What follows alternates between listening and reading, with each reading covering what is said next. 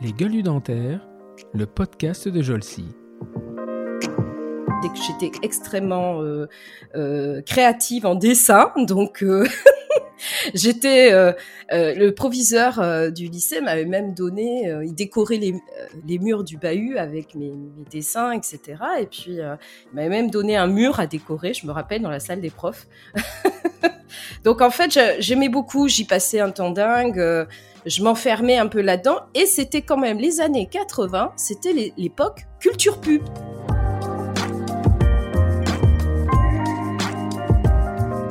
Leur apprend mieux euh, certaines choses et je dénonce encore qu'il n'y a pas assez de travail à quatre mains parce que euh, tu vois bien qu'à l'hôpital, vous n'avez pas d'assistante. Ce n'est pas normal. On devrait y être pour, pour, parce que pour la qualité des soins, mais c'est surtout, rappelons-nous, pour le patient. Et j'entends bien, et lorsque je dis et j'énonce qu'il est essentiel aujourd'hui qu'une assistante participe euh, aux soins du patient à travers l'hôpital public et d'ailleurs en clinique partout, mais je, suis là aussi pour dire, bah, attendez, la parole du patient, elle est essentielle. Et Ah, j'ai toujours considéré que le, cabinet dentaire, c'est vraiment une chose qui m'a sauté aux yeux. C'est ce cabinet dentaire qui est en fin de compte une ruche. Si tu regardes bien, euh, une ruche avec euh, quand tu vois les assistantes qui bougent comme ça sans arrêt, clac clac clac, elles font d'une pièce à l'autre, elles ramènent les plateaux, elles revendent, elles vont accueillir le patient, hop, elles téléphonent, hop, machin. Et t'as le, le chirurgien dentiste qui bouge, qui bouge moins, qui bouge, qui bouge moins. Si tu regardes bien cette espèce de ruche, c'est formidable et c'est pour ça que je les ai surnommés mes petites abeilles, parce qu'à un moment donné...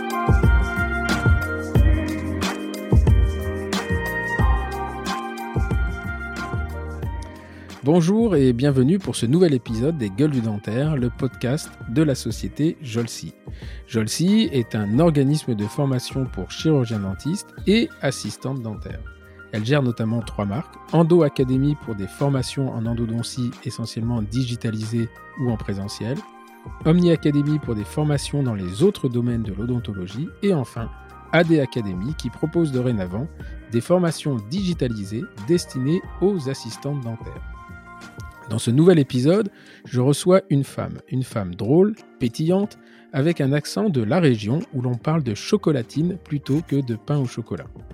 Cette femme, elle est assistante dentaire et pourtant, quand on lit son CV, rien ne laissait présager qu'elle travaillerait un jour à quatre mains dans un cabinet. Par contre, on aurait pu deviner très tôt que sa vie professionnelle serait riche, même très riche. Aujourd'hui, elle a l'intelligence d'exploiter tous ses dons, dons de graphisme, dons de communication. Elle vous dira que son passage chez Google y est pour beaucoup. Mais moi, je reste persuadé que c'est parce qu'elle est comme elle est qu'elle est passée chez Google. En gros, l'histoire de la poule et l'œuf. Vous allez voir dans ce podcast qu'une vie professionnelle est souvent loin d'être une ligne droite. Elle anime aujourd'hui une page Facebook qui regroupe plus de 23 000 personnes, un compte Twitter très actif. Quand elle vient chez vous, elle vous offre des masques à l'effigie de Jean-Paul Gaultier, distribués par l'association AIDS pour laquelle elle milite activement. Un truc qui est sûr, c'est qu'avec elle, on ne s'ennuie vraiment pas et on ne s'ennuie jamais. Et donc aujourd'hui, dans ce podcast, je vous promets qu'on ne va pas s'ennuyer. J'ai le plaisir d'accueillir aujourd'hui, pour ce nouvel épisode des Gueules du Dentaire, Madame Marilyn Michel. Bonjour Marilyn. Bonjour Stéphane. Quelle eh intro. Merci. Comment Je dis quelle intro En fait, je t'ai dit tout à l'heure que j'étais en retard et euh, c'était vrai. vrai. Mais euh, c'est parce que je rédige toujours mes intros avant et euh, je me fais plaisir à ce moment-là parce que moi j'ai le CV, et voilà, avec ce CV, je fais ma petite, ma petite histoire et j'aime bien, je me, je me, lâche un peu et tout ce que je dis est, est, extrêmement vrai. Alors Marilyn, avant de commencer d'attaquer ce, ce, CV incroyable, est-ce que tu peux te présenter en tant que Marilyn Michel? Alors Marilyn Michel, elle est née le 12 octobre T'as le droit d'être vacciné ou pas? C'est juste pour un repère. oui, j'ai le droit. Je suis éligible, tu sais, je suis professionnelle de santé. Euh. C'est vrai, donc c'est un faux, c'est un faux repère. Ah, ouais, c'est un faux repère. Non, j'ai 47 ans. Euh, je suis née euh, du côté de la région de Trois-Gros et Paul Bocuse dans la banlieue lyonnaise, tu vois. Et mmh. je garde d'ailleurs une bonne culture culinaire française dans le sang. Je suis très attachée à, à, ma, à ma cuisine franchouille, comme on dit. Et puis, euh, bah, j'ai deux enfants. Euh, voilà. Je suis bordelaise aujourd'hui, j'habite du côté de Bordeaux. ok. Alors, quand on prend, euh, quand on prend ton CV, ça m'a fait rire parce que tu m'as dit, mais moi, j'ai jamais écrit ma vie, parce ah que c'est une psychothérapie. C'est terrible, terrible, terrible, terrible, terrible exercice que tu m'as fait faire là. Mais c'est intéressant. C'est-à-dire que moi, après, nous, on, s'est connus euh, un peu par hasard et on a discuté mmh. beaucoup. Ça part toujours dans tous les sens. Mais il y a un moment, il faut quand même un peu, un peu une trame. Alors, euh, euh, donc, tu, tu as vécu bon, du côté de chez Trois Gros, à la frontière suisse. Ouais. et une arrivée mmh. à Bordeaux dans les années 80. Et c'est pourquoi? Parce que tu as 6 ans à ce moment-là. Donc, comment on migre, enfin, comment on traverse la France dans ce sens-là? Alors, en fait, moi, mes parents, toute petite, déjà, j'ai vécu un petit peu ce que d'autres ont, ont dû vivre aussi c'est-à-dire que moi, mes parents étaient dans la confection, ma mère était euh, et toujours d'ailleurs dans la confection, euh, et on a vécu la fermeture euh, des, des, usines et de textiles. Et pour trouver du travail, ben, mes parents n'ont pas hésité deux minutes à, tu vois, plier la valise et puis aller de, d'opportunité en opportunité. Et puis arrivent les années 80 où on propose à mon père, alors je pense que là je vais faire rêver tous, les, tous les enfants qui sommeillent en nous, mais on propose à mon père la direction d'un magasin de jouets à Bordeaux. Mmh euh, en centre-ville de Bordeaux, un gros magasin de jouets. Donc euh, mon père accepte. Ma mère avait trouvé du travail parce que du côté de Bordeaux, il y avait le Jabi, il y avait euh, tout un tas d'usines textiles. Donc c'est vrai que on est parti, on a traversé la France, on habitait du côté de la frontière suisse. Moi j'ai des souvenirs d'Heidi toute petite dans ma tête. Et puis on a traversé avec les Alpes, tu sais. on a traversé la France, on est arrivé à Bordeaux années 80, nouvelle vie. Et là, euh, j'y suis restée à, peu près toute ma scolarité, on va dire. D'accord. Donc là, tu rentres, tu as une scolarité où tu te dis, euh, je suis une, une intello moche à lunettes. Ah ouais, complet. ah ouais, non, mais moi, j'étais. Ça, moi, je sais que j'allais te faire rire, mais c'est la vérité. Euh, moi, j'aimais étudier. En fait, je fais partie de ces gens qui adoraient étudier, adoraient aller à l'école. J'étais une intello moche à lunettes au premier rang. Non, mais des fois, tu entends parler les gens, ils disent oui, ben moi, tu sais, j'étais euh, comme ci, comme ça. Euh, non, moi, la vérité, c'est que j'étais une intello et, et j'étais au premier rang et j'adorais étudier. J'étais euh, à bon élève, j'étais déléguée de classe. voilà quoi. Truc banal. C'était quand même déjà une fibre de lideuse alors. Oh, je sais pas. militante. ouais, militante, oui. Oui, toujours. Mais même après, hein, dans les années d'étudiante, j'ai fait partie de ouais, de plein de comités, plein de d'assauts, de, bénévolat, de défense. Je me rappelle, je vais te raconter un truc. ma première manif, c'est Malik Ousekine et mmh. euh, mon père m'avait interdit d'y aller. mais c'est vrai. Et euh, j'ai fait le mur pour y aller. J'ai fait le mur et, euh, j'ai séché les cours et tout. Donc en fait, j'ai vraiment, je crois toujours eu cette fibre au fond de moi. Je de défense, de, militantisme, d'égalité. Euh, vraiment, contre l'injustice. Complètement. Mais depuis toujours. Donc là, tu arrives en. Bon, tu as un collège euh, où tu, euh, tu milites mhm. en tant que délégué de classe. Tu arrives à la troisième. Et là, effectivement, donc toi, tu as dû passer le brevet des collèges. Parce que moi, je crois que j'étais je suis un peu plus âgé que toi. Et là, j'étais la dernière année où on le, le passait pas. Mmh. Et à l'époque, donc, bon, aujourd'hui, moi, je vis l'orientation de mes enfants. Parce que j'en ai une au lycée, l'autre qui finit le collège l'autre qui y rentre. la quatrième qui passe en, en, moyenne section et le dernier qui va, qui va nous rejoindre bientôt. Mais effectivement, la troisième, je me souviens que c'était un cap parce que finalement, il y avait, on, a, on amenait moins les gens systématiquement vers le bac. on avait un peu tendance à réorienter. Donc, il y avait une première question qui se posait. Et donc, là, à ce moment-là, c'est le choix du lycée. le choix du lycée. c'est ça. C'est ça. Général, technique, artistique. C'était difficile. C'était difficile, ça a été une épreuve difficile pour une seule raison, c'est que j'étais bonne un peu dans toutes les matières. Quoi. Le problème, il est là. D'habitude, tu as euh, ce type d'élèves euh, qui sont prédestinés parce qu'ils sont bons en bio, on va l'envoyer en bio. Ils sont bons en maths, on va les envoyer en maths. Et moi, la grosse difficulté, c'est que j'étais à peu près bonne partout. Et il y avait quand même une matière d'excellence sur laquelle euh, je me distinguais par rapport à mes, autres petits copains, euh, copines, c'est que j'étais extrêmement euh, créative en dessin. Donc, mmh. j'étais le proviseur du lycée m'avait même donné, il décorait les, murs du bahut avec mes, mes dessins, etc. Et puis, il m'avait même donné un mur à décorer. Je me rappelle dans la salle des profs. Donc, en fait, j'aimais beaucoup. J'y passais un temps dingue je m'enfermais un peu là-dedans. Et c'était quand même les années 80, c'était l'époque culture pub. C'est vrai. Tu te rappelles hein, C'était à fond. Euh.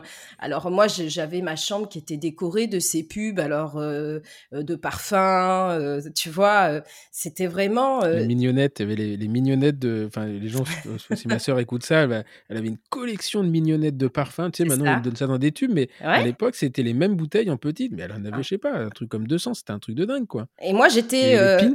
Ah, les pins. moi, j'étais, tu vois, j'étais déjà très créative parce que euh, par exemple, l'époque Benetton, pour ceux qui écoutent ce podcast, je vais leur rappeler plein de souvenirs.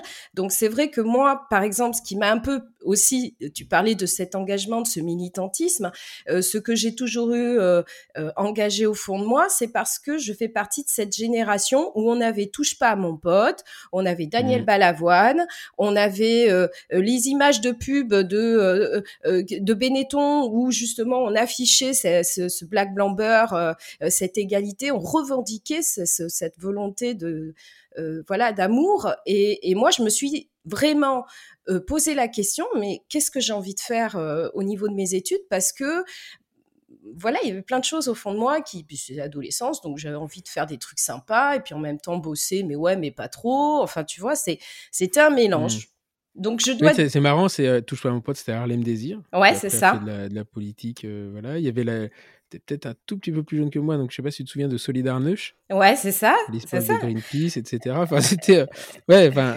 Moi, j'ai. Je On n'a pas connu 68, mais on a connu. Non, on a connu, on a connu cette période. Je vais te dire euh, quelque chose assez personnel, puis j'en profite comme ça, je le dis aussi, mais euh, ma grand-mère était polonaise, euh, de, donc elle a été raflée à Varsovie pour partir dans les camps de Dachau puis euh, Et donc, si tu veux, moi j'ai vécu la chute du mur de Berlin en voyant mon père pleurer. Mmh. C'est énorme ce que je raconte parce que à la fois, pour nous, c'était 90. J'étais en première année de médecine, je me souviens. Et c'est vraiment quelque chose qui a marqué ma génération parce qu'à la fois, donc, cette chute du. Moi, je me souviens l'avant-mur, tu vois? Mmh. Et, et, c'est vrai que ben, je fais partie d'une génération d'engagement et je, je, pense qu'il ne faut pas l'oublier. Il ne faut pas oublier que euh, ce qu'on a pu vivre dans ces années-là, qui étaient des années folles. C'est vrai que la, chute du mur de Berlin, c'était euh, c'est 89 exactement, janvier 89 mmh. avec Ceausescu. C'est ça, euh, Ceausescu. Mmh. Et moi, je me souviens quand on allait, euh, donc j'étais déjà, j'avais déjà fini mon lycée, et à l'époque, quand on allait en voyage culturel en Allemagne, quand on allait à Berlin, on avait, on allait voir le mur. Putain, ça, c'était, moi, ça m'avait impressionné, les mecs en mirador et tout. C'est ça, et ça, hein. c'est, ça rigolait pas. Puis tu vois, moi, j'adore Berlin, bon parce que à titre personnel, je trouve que cette ville est extraordinaire. C'est, ce passé, puis on, on, on peut on peut faire la fête jour et nuit à Berlin et c'est artistique à mort. Enfin, c'est mmh. une ville que j'adore particulièrement, tu vois. Et il est vrai que tu vois, la trace du mur est encore présente dans les esprits et même mmh. dans la culture parce qu'ils en ont fait euh, quelque chose de très fort. Il y a des musées, enfin, c'est mmh. Très fort. Mais ça a marqué ma génération. Ça, mais ce qui, est, ce qui est intéressant, c'est que euh, nous, on a, enfin, avec tout ça, on a, on a, vécu la fin de la guerre froide. Donc mes filles l'apprennent en histoire. Moi, c'était de la géo, hein, c'était de la géopolitique à l'époque. Et mmh. c'est vrai que euh, il y, avait quand même, on a des images un peu, un peu fortes de Gorbatchev, etc., de toute cette partie-là, euh, de l'explosion de l'URSS un petit peu après. Enfin voilà, c'était effectivement nous, c'est assez marrant d'ailleurs quand tu le vis parce que tu dis, ouais, en fait, tu te rends pas compte que tu vis des choses historiques. Hein. On vit des choses historiques et on est nourri de ça. Donc après, on essaye de comprendre euh, euh, les parcours euh, qui, peuvent nous entourer. Et souvent, moi, je me fais le lien avec quelle, quelle, était l'époque, l'enfance d'une personne, etc. Tu vois, pas plus tard qu'hier, je vais te faire rire, j'ai soigné une dame d'un certain âge au cabinet dentaire et et cette dame, j'ai pas pu m'empêcher de penser qu'à 20 ans, elle était en 68. Tu vois, elle avait 20 ans en 68, mmh. donc elle a vécu les années tout bab. Mmh. Alors mmh. qu'aujourd'hui, c'est une petite mamie sympa. Et, et je peux pas m'empêcher de penser à ça. C'est un, truc presque automatique dans mon cerveau de dire quel âge il avait à 20 ans ou dans quelle époque il a vécu ses 20 ans. Ça m'aide un petit peu à, engager la discussion parfois avec des patients et même à rigoler avec eux de, de choses, de souvenirs. Hein. Ouais, parce que les gens aiment qu'on leur rappelle les, souvenirs. En plus, ils les embellissent souvent. Enfin, oui, c'est ça. C'est marrant. Puisque mmh c'est quelque chose. Alors, euh, donc tu as, on est à l'époque culture pub. Toi, il faut que tu fasses quelque chose. Et là, tu parles. Alors, tu me dis, euh, tu me parles. Oui, c'est une section qui s'appelait F12. Moi, je la connaissais par cœur parce que j'étais à l'internat avec. je euh, sais, on en a parlé. C'est drôle. C'était même pas F12 d'ailleurs. C'était T5 et T6. Et après, tu finissais en F12. C'est ça. Tu veux, moi, je te peux te refaire ta scolarité. C'est le seul à connaître ça. Quand je F11 c'était la musique et la danse et F12 c'était le dessin. Exactement. Avec des, des euh, ouais, c'était. Euh, moi je me souviens à l'internat, je l'ai raconté. Hein, J'avais des mecs qui faisaient F12. L'autre il se baladait avec des maquettes, il faisait des plans d'eau et tout. Ouais. Un truc, un truc de dingue. Et j'avais des, des, artistes. Euh, au conservatoire. Alors, comment tu te retrouves, sauf parce que, a priori, tu n'aimais pas ni la géo ni la physique, mais ah non. comment tu décides Parce qu'il y a beaucoup de parents à l'époque, je me souviens, l'orientation vers des filières un peu techniques, ça faisait peur en disant non, non, passe ton bac d'abord et après tu feras ce que tu voudras. Exactement. Moi, ça s'est passé de la manière suivante. C'est une prof de maths qui est venue me voir à la fin d'un cours et qui m'a dit euh, écoute, Marilyn, euh, on te voit décorer euh, les murs de la salle des profs, tu fais des super dessins, t'es pas mauvaise en maths. moi, j'ai pensé qu'il y avait une section pour toi. Il faut absolument que tu ailles voir. Il y a une porte ouverte en plus. Alors, vas-y. C'est la section art appliqué, F12. Alors, euh, moi, tu sais, j'y suis allée avec une image de l'artiste, mais mais, mais fausse, quoi, parce que je, je les je, vraiment, je les ai imaginés avec des pinceaux dans les cheveux, euh, à, faire de, de l'art toute la journée. Et, euh, Picasso non plus. Hein. Non, mais tu vois, une image un peu complètement fausse. Et je suis arrivée là-dedans, c'était totalement euh, l'inverse. C'était des sections très difficiles, très dures, avec beaucoup de disciplines, euh, architecture, euh, euh, colorimétrie, design, histoire de l'art. Enfin, tu vois, des matières underground et bien sûr culture pub, toujours de la pub, beaucoup de projets pub. Et je me suis dit, euh, ah, euh, d'accord, mais est-ce que, est-ce qu'il y a, tu vas rigoler, mais est-ce qu'il y a de la géo, est-ce qu'il y a de la physique? Non, il n'y a pas de géo, il n'y a pas de physique. Ok, c'est pour moi. voilà, en fait, j'y suis allée aussi, et je tiens à le dire, parce qu'il y avait des matières que je détestais, notamment la géo et la physique, et je savais qu'en allant dans ce type de section, ben, je les aurais pas. Donc en fait, ça m'a soulagée, tu vois. J'ai bon, j'ai quand même présenté mon dossier de, candidature et puis comme il y avait beaucoup de sélections, ben, j'ai été un peu prise. ok. Et donc là, tu passes ton, ton bac donc F12. Ah ouais. Euh, et il y avait, alors je me, je me, souviens, moi, les gens qui étaient à l'internat avec moi, ils avaient quand même des, des fibres, c'est-à-dire il y avait, bon, ils faisaient tous le même bac, il n'y avait pas de spécialité, mais tu en avais vraiment qui étaient dans, la, ah dans le dessin. Moi, je me souviens, le mec, il y avait un mec, il avait un coup de pinceau. Je sais que j'ai encore euh, chez moi mmh des, euh, comment on appelle ça, des, des portraits, mais euh, faits à la main, à main levée, au stylo bille, de moi dans une salle d'études. Le mec, il se mettait à l'autre bout de la salle et il me dessinait. On avait beaucoup. de moi à l'époque, hein, mais euh, on avait, on avait énormément, si tu veux, toutes les sections. C'est pour ça que j'ai beaucoup d'admiration. J'ai encore beaucoup d'amis. Moi, j'en profite pour Samuel Samuel Akoseberi, qui est un grand designer aujourd'hui, qui était avec moi dans mes années d'études. Il est très connu. Il passe dans tous les magazines design et art. Mais euh, lui-même, euh, lorsqu'on se retrouve et qu'on discute autour d'un bon verre de vin de nos années d'études d'art, on, on, en reconnaît une chose, c'est que c'est énormément de discipline. C'est-à-dire que un danseur pour effectuer un geste va le euh, un milliard de fois. Euh, un musicien, pour trouver sa gamme, il va répéter euh, des nuits, des jours, des, des, semaines et des mois. Et quelqu'un, pour faire du dessin, doit dessiner, mais mais jusqu'à l'écœurement. Et je mmh. t'assure que quand je quand je dis que c'est beaucoup de discipline, c'est qu'il y a beaucoup de personnes qui arrêtent aussi ce type d'études en cours de route parce que la discipline, si tu l'as pas d'entrée de jeu, si tu n'es pas quelqu'un qui aime travailler, qui n'a pas peur de travailler, tu peux pas faire ni de l'art, ni de la danse, ni de la musique. Hmm. Il faut leur reconnaître ça. Qu'est-ce qu'elle est devenue cette section? Tu, tu, suis un peu ou ça existe toujours? Ah, Tout à fait, puisque ma fille euh, est née à 20 ans maintenant. Et euh, lorsqu'elle a choisi après le bac son orientation, j'en ai profité pour retourner dans mon lycée. Euh, c'est ST2A maintenant, je crois que ça s'appelle, mmh. un truc comme ça. Mmh. Euh, et euh, j'ai revu mes profs. Alors, sont, ils n'ont pas bougé, ils sont toujours là. la section extraordinaire parce que elle a pris de l'ampleur. Maintenant, on a, à l'université, il y a la maison des arts, même. Il y a des, des passerelles, etc je crois, elle est toujours pareille. Euh, c'est toujours des petits personnages avec des cartons à dessin, avec des maquettes, avec euh, mmh. des Avec les formats raisin. Le format raisin, je me souviens de ça. C'était quoi d'ailleurs ce truc-là ce ah, Format raisin, c'est voilà, tu as A4, A5 et format raisin, c'est le, carton à dessin classique que tu repères sur les, sous les bras des élèves. Sous les bras, oui. Ils devaient avoir des poignées d'ailleurs. Enfin, c'était. Euh, ah oui.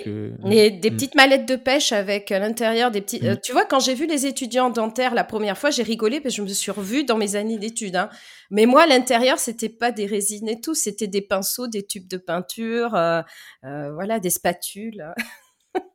Ok, et donc là, tu apprends un peu. En fait, tu touches un peu à tout, à, la ah pub. Alors, bon, la pub euh, graphique, mmh. enfin, print à l'époque, je pense. Print. Mmh et tu, dis, tu me dis la, la communication, c'est-à-dire, mais c'est la communication visuelle. de tout, parce que si tu veux, pour le bac, on est obligé de présenter un vrai projet, euh, donc euh, devant un jury euh, sélectionné. Moi, je me rappellerai toute ma vie avoir galéré pour trouver une agence de pub qui accepte de me prêter un projet que j'ai mené à bien, qui a d'ailleurs été sélectionné même par le client, puisque après euh, euh, l'agence de pub euh, présente ton projet, c'est le but. Hein. Et c'est vraiment, oui, c'est de la communication parce que tu vois, on a beaucoup de, on a beaucoup à défendre son projet parce que faire un projet en design, en architecture, en dessin, c'est super. Mais après, il faut le défendre parce que tu as une mmh. personne en face de toi qui va forcément trouver que c'est moins bien ou qui va te demander pourquoi vous avez pris du bleu?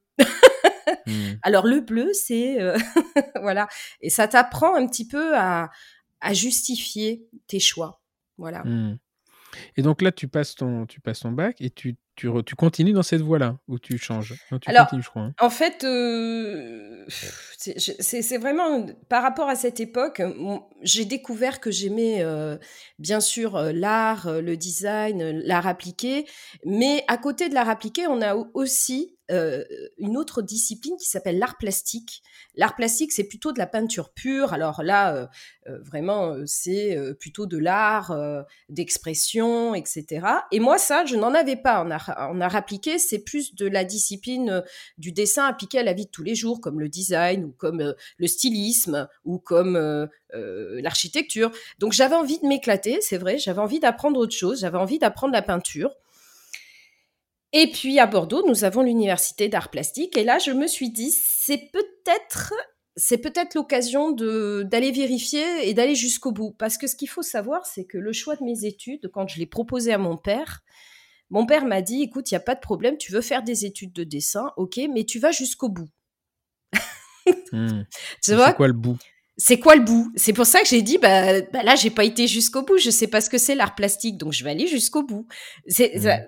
si tu veux, ça a toujours été un peu comme ça. Je dis, ok, bah, je vais vérifier cette voie-là, je vais prendre ce petit chemin, puis on va voir. Donc je rentre à l'université d'art plastique, d'art et lettres, à Bordeaux. Et là, c'est mes meilleures années. Tes meilleures années en quoi Ah non, c'était extraordinaire parce que d'abord, j'avais très peu d'heures de cours. Euh, tout, moi, je vois beaucoup d'étudiants qui se plaignent et tout. Ah, moi, moi c'était l'inverse. Moi, je, je, découvrais ce que c'est de pas avoir beaucoup d'heures de cours. Euh, en plus, j'avais des matières euh, formidables. J'avais des, j'avais des cours d'histoire de l'art, j'avais des cours de nu. J'allais aux Beaux-Arts de Bordeaux, on avait des cours de nu avec un modèle, tu vois. Je, j'avais pris tout un tas d'options hyper intéressantes. J'ai pris art africain, art contemporain, art américain, enfin tu vois, des trucs, euh, art moderne. Mhm. J'avais pris que des options fabuleuses et euh, l'avantage que j'avais, enfin en tout cas à cette époque-là, c'est que l'université d'art et lettres, tous les amphis étaient ouverts. Donc si tu avais envie de t'asseoir, tu rentrais dans un cours de psycho, tu avais envie d'écouter un cours de psycho, bah tu rentrais, tu t'essayais et t'écoutais. Hmm. Donc j'ai eu cette chance particulière d'avoir peu d'heures de cours, beaucoup de, travail à la maison par contre, et puis de pouvoir euh, écouter des cours de psycho, de langue, de droit, parce qu'il y avait le droit aussi, de théâtre.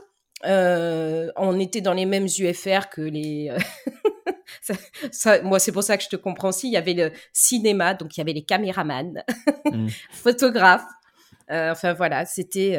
il y avait émission, il y avait journalisme aussi. Donc c'était des émissions de radio. Ah ouais, mmh. c'était extraordinaire. Donc j'ai fait un petit peu de radio d'ailleurs à cette époque-là, j'ai fait un petit peu de photo, un petit peu de radio.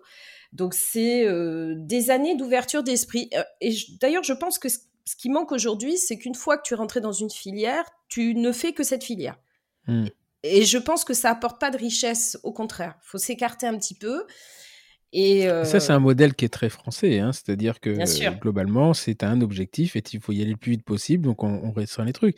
J'ai raconté l'autre jour dans un, un, podcast avec Guillaume Joigny où, ah par exemple, en, quand tu es dans les pays anglo-saxons, on t'interdit, tu veux, je sais pas, moi, tu veux être juge, eh bien, on t'interdit de faire des études de droit au départ. C'est-à-dire que tu ne peux prétendre à des études de droit que quand tu as fait deux, deux ans d'autre chose. Moi, je me souviens, j'avais un copain, sa fille, il me dit, elle va être, elle va être juge. Ah bon, et elle fait mmh. quoi là? Elle est en fac d'histoire. il me dit, c'est obligatoire. C'est obligatoire, pas... ouverture d'esprit. Et... C'est plus que de l'ouverture d'esprit, je pense que c'est de la culture euh, et de l'enrichissement personnel. Moi, je pars du principe qu'il faut un terrain riche et que la personne qui arrive à se nourrir comme ça de beaucoup de, de, de euh, d'activités, euh, même artistiques, hein, pourquoi pas, c'est une personne qui a cette richesse, qui est, qui est nourrie. C'est alors, c'est en train d'évoluer, hein. Par exemple, sur le recrutement aujourd'hui des étudiants en médecine, dentaire, etc. Donc la PACES est en train de a été supprimée. On a le on a la passe maintenant, oui. passe, je sais plus comment ça s'appelle exactement, j'ai un peu lâché le truc, mais il y a, mais il y a aussi des trucs, des entrées parallèles en L2, L1, L2. Et en fait, il y avait des entrées parallèles par des, des grandes interviews où ils vont évaluer l'empathie des gens. C'est marrant, hein, d'ailleurs, dans l'objectif de l'interview, c'est d'aller voir si les gens sont suffisamment empathiques, peu importe d'où ils viennent, ça peut être de F12, ça peut être du droit, ça peut être n'importe quoi. Est-ce que vous aimez les gens, en fait? C'est assez intéressant de... Mais c'est extrêmement contemporain et je pense même que c'est une voie complètement inexploitée, pas assez, parce que euh, on a de très bons techniciens, ça je regarde aujourd'hui, on a des gens qui sont énarques, techniciens, qui savent très bien, euh, certainement euh, très doués dans leur matière, mais tu le dis par rapport à ce mot qui est fort, qui est le mot empathie, qui n'ont absolument pas de connaissance d'empathie ou qui n'ont n'ont pas développé. Et c'est dommage parce que ça, ça éloigne du terrain. Rappelle-toi cette notion de terrain auquel je, tiens particulièrement, mais euh, il faut pas s'éloigner du terrain. Je, je, pense non, que c'est la, c'est ce qui, c'est ce qui explique la scission euh, entre aujourd'hui. Les gens disent, on ne s'intéresse plus à la politique, mais on se, se retrouve tellement pas dans, dans ce qu'ils font et ce qu'ils disent qu'au bout d'un moment, tu es obligé de t'en éloigner. Tu dis, bon, bah, faites ce que vous voulez, qu'est-ce que tu veux qu'on fasse? Et euh, euh, bon, là, la fermeture de l'ENA, est-ce que c'est mmh. bien, pas bien? Ça dépend par quoi ça sera remplacé. Mais euh, effectivement, bon, le, président actuel avait décidé de mettre à l'Assemblée nationale des gens qui n'étaient pas du tout politiques, qui venaient de partout. Bah, au début, il a fallu quand même leur apprendre des codes parce qu'il y avait des, choses. Donc, c'est pas, pas si simple. Là, on, est en train de vivre une, une période de transition oui, c'est ça. On va chercher des modèles en Allemagne qui est essentiellement basé sur l'apprentissage en situation, euh, avec ses avantages et ses inconvénients. Le problème, c'est pas d'aller de, prendre à droite à gauche, c'est de dire, OK, on a une vraie culture euh, de l'accompagnement, de la formation, de l'enseignement, etc. Et il faut se donner les moyens pour. Il faut se donner les moyens d'eux. Et euh, il faut, accepter que quelqu'un qui a fait du, de l'art plastique puisse postuler à du dentaire. Moi, ça me choque pas. Hein. Mais je, pense même qu'il y a, euh, pour avoir fait les deux, parce que personnellement, maintenant, avec un peu de recul et un peu, de, un peu d'expérience, énormément de choses similaires hein, et d'échanges euh, intéressants, parce que une vision, euh, quand tu demandes à un étudiant, j'écoutais le podcast de Vianney, ça m'a fait rire quand il a parlé de sa résine en 3D, là, avec Gilles Desbolons, avec sa cire, avec Gilles. Et là, moi, je me revois, moi, dans mon premier cours, de modélisation du corps où on me donnait de l'argile et de la glaise et on m'a dit voilà vous avez deux heures et tu as un modèle en face de toi et tu dois faire en argile mmh. un truc que tu as devant tes yeux. C'est exactement la même chose. On fait un travail de la vue, de l'esprit en 3D. Alors lui, il fallait qu'il invente une dent. Ben moi, j'avais un corps humain en face de moi. Et mmh. finalement, si tu retrouves bien, euh, euh, il y a beaucoup d'exercices manuels et, artistiques que j'ai pu faire. La couleur, tu vois, moi par exemple, le praticien avec qui je travaille, il aime bien me demander, euh, tiens, pour la teinte, j'ai besoin de ton œil. Évidemment, j'ai travaillé l'œil et la couleur pendant des années, des années. Mmh.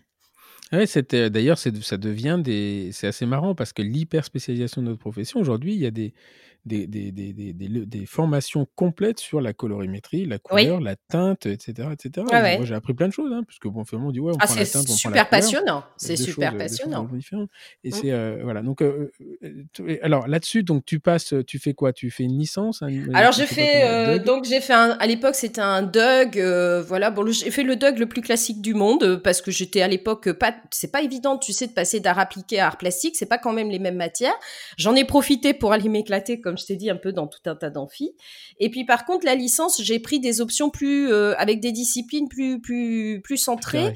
ouais, oui, parce que je me suis peaufinée dans dans ce que je voulais faire à l'époque et effectivement, j'ai pris plutôt sciences humaines, euh, psychologie de l'artiste, sociologie de l'art à l'époque. Euh, j'ai fait de l'art contemporain. J'ai fait aussi une option cinéma théâtre. Et euh, c'est pas parce que j'aimais particulièrement aller dans dans les salles noires, mais euh, euh, j'avais envie de comprendre le séquençage d'un film, le découpage. Et là, ce que je te dis, ça doit te parler plus qu'à moi encore.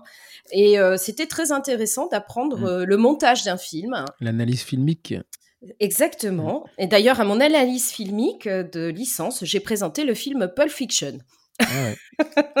pas simple, hein, Ah, tu vois, je pas. Non, mais ah j'ai. Euh, j'avais beaucoup. Parce que c'était. Euh, nous, on travaillait beaucoup plus sur les films de Tati, etc. Enfin, euh, Il y a du classique. Ouais, ouais, c'était sur du classique, mais en fait, quand tu connais les classiques, tu. Mm. Bah, à cette époque-là, moi, il y avait. parce que bon, peu de gens le savent, hein, mais moi, mm. ma formation initiale, c'était un bac C à l'époque avec l'option audiovisuelle, donc j'en faisais 8 heures ou 10 8 heures par semaine. Ouais, c'est on faisait justement beaucoup mmh. d'analyses filmiques. on faisait du montage avec un monsieur qui s'appelait Claude Guesnec, que j'ai revu il n'y a pas longtemps. Et on faisait du montage de 16 mm. Enfin, c'était. Euh, moi, j'ai beaucoup, beaucoup appris à ce moment-là. C'est vraiment technique et c'est un travail, on, ne le dira jamais. Euh, c'est pour ça qu'aujourd'hui, avec cette pandémie, on voit euh, les artistes s'élever en disant oui, on est mésestimé, on est méconnu. Mais moi, je comprends tout à fait parce qu'en étant passé par là, en comprenant à quel point il y a un gros travail derrière entre l'image, entre le. parce que nous, on est spectateurs, on voit le film, on se dirait c'est super, mais le mmh. travail en amont est extraordinaire. Il y a un travail démentiel euh, d'enchaînement, de voilà, c'est une rigueur. C'est marrant parce que euh, donc la semaine dernière, euh, au moment où tu en enregistres, tu l'as pas encore écouté, mais j'ai fait un podcast avec Elsa Morier et Lodoïs de Roomford de, French Tooth. French Tooth. Et voilà, et eux de Bordeaux, de Bordeaux également, et ils m'expliquaient justement que en fait, ils, partaient presque, enfin, l'image se calquait sur la musique, le rythme de la, de la musique. Il dit en fait, quand on regarde un film, on s'en rend pas compte. C'est vrai. Mais euh, si la musique et, le rythme de la musique n'est pas en accord avec celle de l'image, mmh. ça fout le truc en l'air. Et, euh, ça, sert. Mmh. ça sert la voix, sert la, la musique, sert. Et, euh, et, tu vois, pour en revenir à ce que tu disais par rapport à, à passer en est-ce qu'on peut passer d'art plastique à appliqué ou art tout court à art dentaire? Oui, parce que euh, l'enseignement de rigueur et euh, euh, les enchaînements et le travail et justement le montage, c'est exactement la finalité de ce qu'on fait en art dentaire. Mmh. c'est une, une forme de montage, ouais, ouais, On part de très loin pour arriver à une dent finalement. Donc à cette, à cette époque-là, tu es très très loin des cabinets dentaires, tu passes ton, ton Doug euh, à, l'université de Michel Montaigne. Ouais, licence. licence. Et pendant ce temps-là, tu travailles dans un magasin de design, hein, c'est ça? Oui, oui, oui. parce que. Qu'est-ce que tu fais? Tu es vendeuse Tu crées ouais. Tu fais quoi? Non, non, je suis, je suis conseillère, vendeuse. alors, j'ai eu beaucoup de chance parce que ce magasin était en plein centre-ville de Bordeaux. J'y suis restée cinq ans.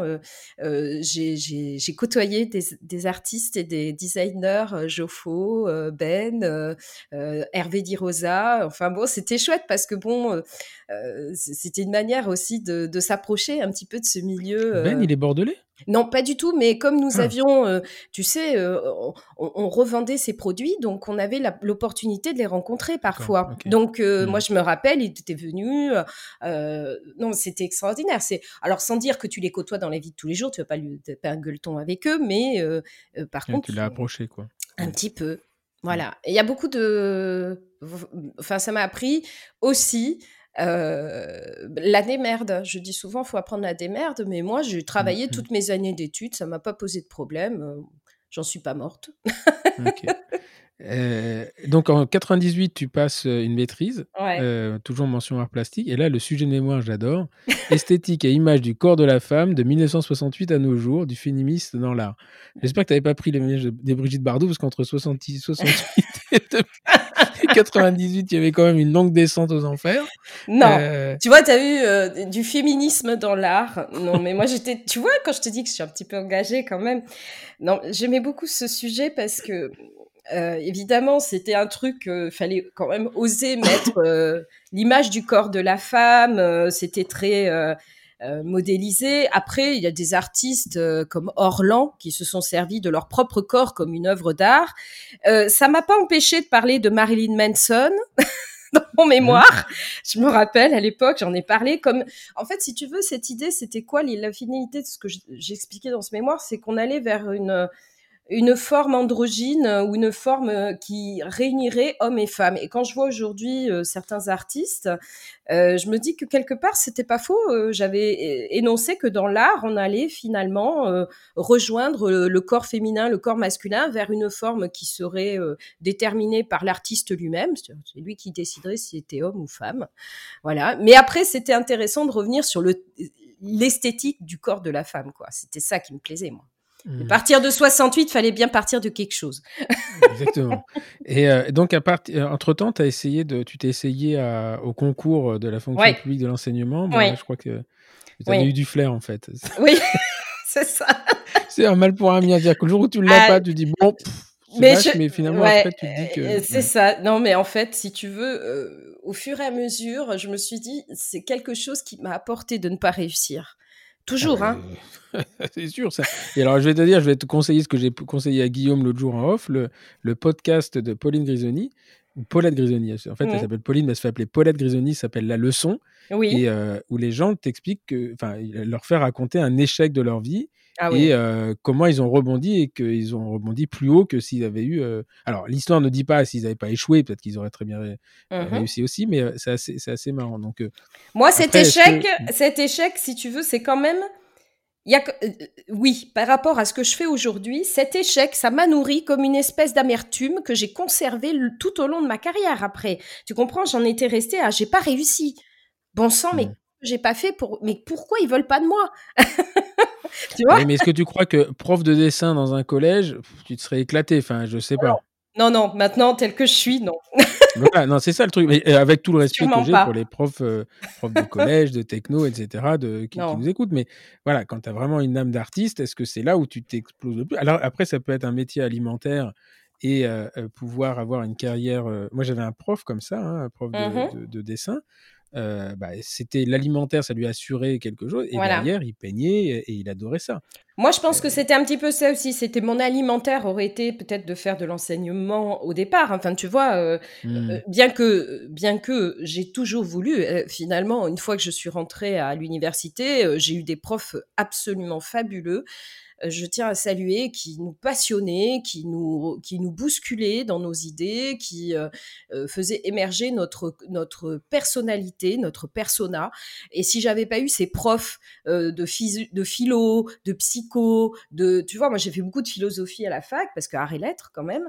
Et évidemment, si j'avais pas eu ces profs-là, bah, sans doute, j'aurais pas forgé la personnalité que j'ai aujourd'hui, mais euh, Oui, mais après, euh, voilà. attention, euh, euh, euh, notamment dans ces disciplines-là, enseigner Hum. à la fac et enseigner en collège, c'est pas la même chose C'est pas la même chose, c'est la fac, as quand même, es dans une dimension qui est supérieure, tu Ouais. as affaire à des gens qui ont sélectionné, qui ont, qui, euh, là, en collège, c'est que tu Ouais. apprends à tout le monde à faire du dessin, même c'est que ceux comme moi qui prennent le, le stylo dans Après, je vais hein. te dire sincèrement, je pense qu'aujourd'hui encore, l'enseignement en dessin dans les collèges n'est toujours pas adapté avec ce que vivent nos enfants.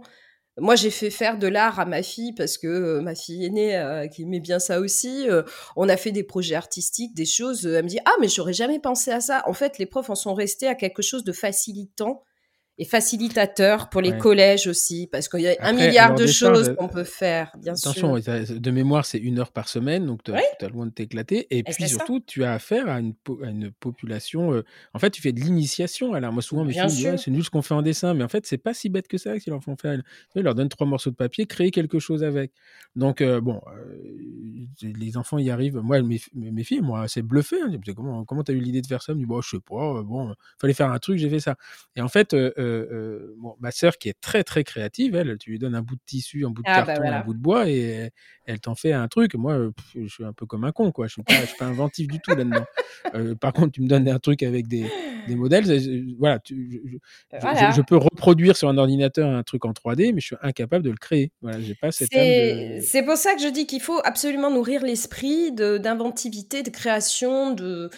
euh, oui, oui, c'est- une forme Faut la stimuler, de, mais euh, de au stimulation. Mmh. c'est assez compliqué parce que je pense qu'un prof de collège, il se retrouve avec des gamins qui ont ça dans le sang, il y en a qui ont ça chez eux, et puis, euh, euh, et puis tu as ceux, vraiment, ils, ils sont incapables, enfin, c'est pas, c'est pas dans leur gène Il y a rien de pire, il y a rien de pire que d'amener un groupe de gamins de collège dans un dans Dans un musée. oui, Oh voilà. mon Dieu!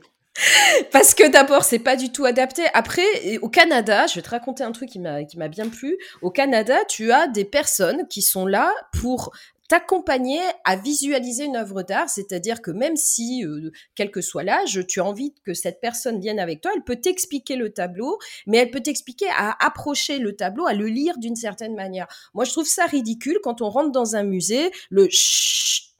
Mais pourquoi on pourrait Hmm. pas faire du bruit dans un musée Parce qu'une œuvre d'art, on a envie d'en parler, on a envie d'en... Voilà, c'est... euh, T'as l'impression que c'est un cimetière? Un peu, ouais. non, mais c'est pour Un ça peu, que ça donne pas envie. À la fois, quand tu vas dans un, euh, moi j'adore euh, tout ce qui est art immersif. Alors euh, à, Paris, vous en avez. Il y en a à Aix-en-Provence, il y en a à Bordeaux aussi. Moi, j'adore les projections des tableaux dans, dans des dans des lieux où justement tu découvres l'art à travers l'art, où tu te sens immergé euh, dans l'immersion totale, pardon, euh, euh, de, de de cette œuvre. C'est comme ça que tu peux appro- approcher une œuvre d'art. Tu peux la comprendre. C'est pas en la regardant de loin, derrière trois mètres, avec un filet et chute. Hmm. Pas vrai. C'est pour ça que je vais pas, moi. Mais c'est Je pour ça un qu'un jour on ira père, ensemble. là, très mauvais père là-dedans. Euh, Je vais t'amener, j'ai tu pas, été élevé avec ça. J'ai pas, Moi pas non plaisir plus. en fait. Euh, toi, j'ai essayé pendant un moment. Je me suis dit, bon, après merde, faut que je m'y mette. Tout le monde s'y met. Mais vraiment, j'ai. Alors par contre, euh, tu me mets. Si j'avais visité Hmm. un, un musée à Amsterdam avec des, des sculptures en. en- euh, si, par exemple, des gens comme Yann Fabre, etc. Ça, c'est Ah gens oui. qui me parlent. Euh, Mais bien euh, sûr. Lui, lui j'adore. Mais euh, voilà, après la peinture, c'est pas. Mais c'est, c'est très. euh, Je sais pas, je sais pas, fêlé. Bon, après, tu- ben, quand tu dis, oh, j'aime pas la peinture, comment t'aimes pas la peinture C'est extraordinaire. Mais Et les mecs, je suis pas le seul, hein. Enfin, arrêtez non, de vous la raconter. non, non, mais c'est par contre, il y a des gens qui aiment ça. Et en général, ceux qui l'aiment, ils sont pas en train de, se la raconter, toi. Ils aiment. Et c'est assez. le- le- le- le- la culture de l'art est un truc assez égoïste finalement. Hein. T'as pas envie Oui. de. Oui, c'est élitiste et égoïste et à la fois Mm. c'est faux parce que l'art c'est partout.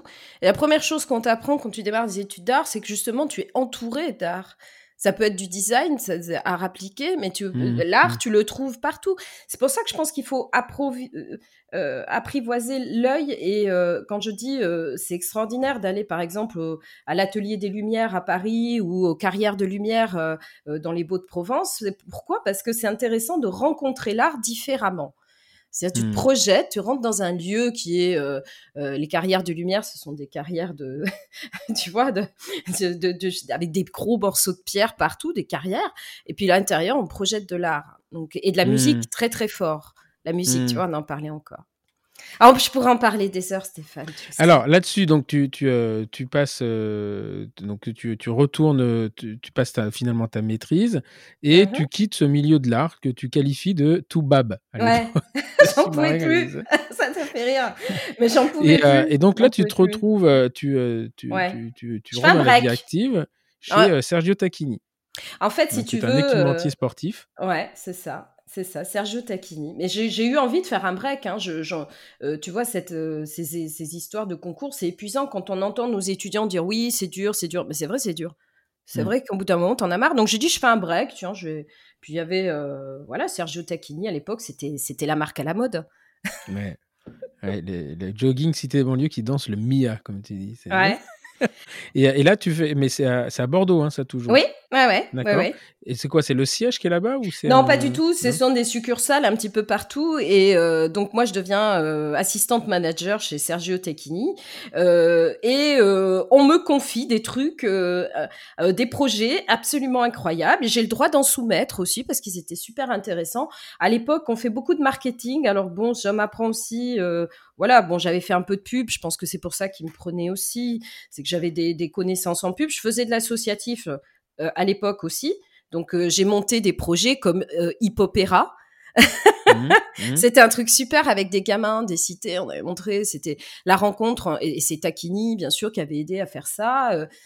c'était du street marketing. Il fallait repérer les leaders d'opinion dans la rue, les équipes, faire de l'équipement, etc. Et puis c'est Ouais, c'est une période sympa. J'ai bien aimé euh, faire du marketing avec les, avec les Italiens. C'était euh, très intéressant. J'ai bien mmh. aimé l'équipement aussi, comprendre Nike, comprendre euh, Takini. Mais bon, j'en ai pas fait ma vie parce que c'était pas fait pour moi non plus, ça. D'accord. Donc là, final, tu, tu, pars de là et là, tu décides de faire un bilan de compétences. Oui, parce que j'ai donc j'ai changé de d'enseigne, je fais des petits boulots. Après, ben voilà, j'ai arrêté un peu tout ça et puis me dit quand même, il faut que je fasse un peu le point de ce que je sais faire. Assistant manager, c'était pas un petit boulot d'étudiant quand même, c'était ouais, un vrai job. Non, c'était un vrai job, mais bon, c'était pas c'était pas ma carrière. Mais je le mmh. sentais au fond de moi. Je me disais, c'est pas fait pour toi ça, Marilyn. Faut autre chose. Mmh. Et puis je sais pas, je, je décide de faire un bilan de compétences parce que souvent ça part de là quand tu commences à te dire mince qu'est-ce que je vais faire euh, en plus euh, euh, il fallait vraiment que je, je, j'arrive à me mettre dans une voie professionnelle dans laquelle je puisse m'épanouir. J'avais vraiment envie à ce moment-là je me dis bon ben voilà je fais le point de ce que je sais faire. Je fais un bilan de compétences avec une psychologue du travail et dans un cabinet de recrutement. Mmh chasseur de tête quoi. Exactement. Mmh. Donc là, euh, pareil, euh, je mets en exergue ce que je sais faire et pour la première fois de ma vie, on me dit euh, pourriez faire du médical. Et là, je dis non, c'est pas possible. et pourquoi d'ailleurs? Pourquoi je dis c'est pas possible? Parce que je me mmh. mais moi, je, tu comprends, moi, je faisais de l'art dans ma tête. Je me dis, mais attendez, vous vous rendez compte? Moi, je sors de la com et de la pub, vous rigolez, c'est pas possible. Moi, j'ai été la première à dire, mais c'est pas possible. Et puis la personne en face de moi me dit mais euh, regardez, euh, en plus c'est vrai, tu vois, je te parlais des techniciens, factuellement, mais regardez quelles sont vos compétences. clac, clac, clac. Et alors, qu'est-ce qui fait C'est intéressant parce que bon, j'ai jamais fait de bilan de compétences, mais euh, enfin, si j'en ai fait un d'ailleurs, mais euh, mmh qui s'appelle Intelli7, mais dans un autre cadre, mais jamais un bilan de compétences professionnelles. Et qu'est-ce qui fait qu'à un moment donné, à la lecture, euh, parce qu'en fait, tu quoi Tu remplis un questionnaire, un QCM Tu fais plusieurs. non, non, tu fais plusieurs séances. Déjà, ça dure pas du tout cinq minutes. Je crois qu'il y a un certain nombre d'heures. Moi, je me rappelle à l'époque avoir été plusieurs fois. Je, ne sais plus le nombre exact d'heures, mais j'ai été un nombre incalculable de séances. Tu as du travail à la maison, tu as de la rédaction, euh, on doit te décrire ton parcours. Et puis après, euh, moi, j'ai rempli, si tu veux, des, hum, comme une grille. Euh, il y avait une série de questions avec quelle serait ton attitude face à telle situation, etc. Ça aide un petit peu à déterminer ton, ton type de personnalité. Et puis après, au, progressivement, quel type de compétences tu es capable d'apporter. Et puis, on met plein de choses. On te met sous les yeux que tu as l'empathie. On mmh. te met sous les yeux que tu as euh, tu as de, bonnes notions communicantes, tu es capable d'accompagner, tu peux faire du back-office. Il y a plein de choses mmh. comme ça. Et on te dit, bah, ça, vous pouvez le mettre dans la médecine, vous pouvez le mettre dans le, la pub, vous pouvez le mettre dans, tu vois.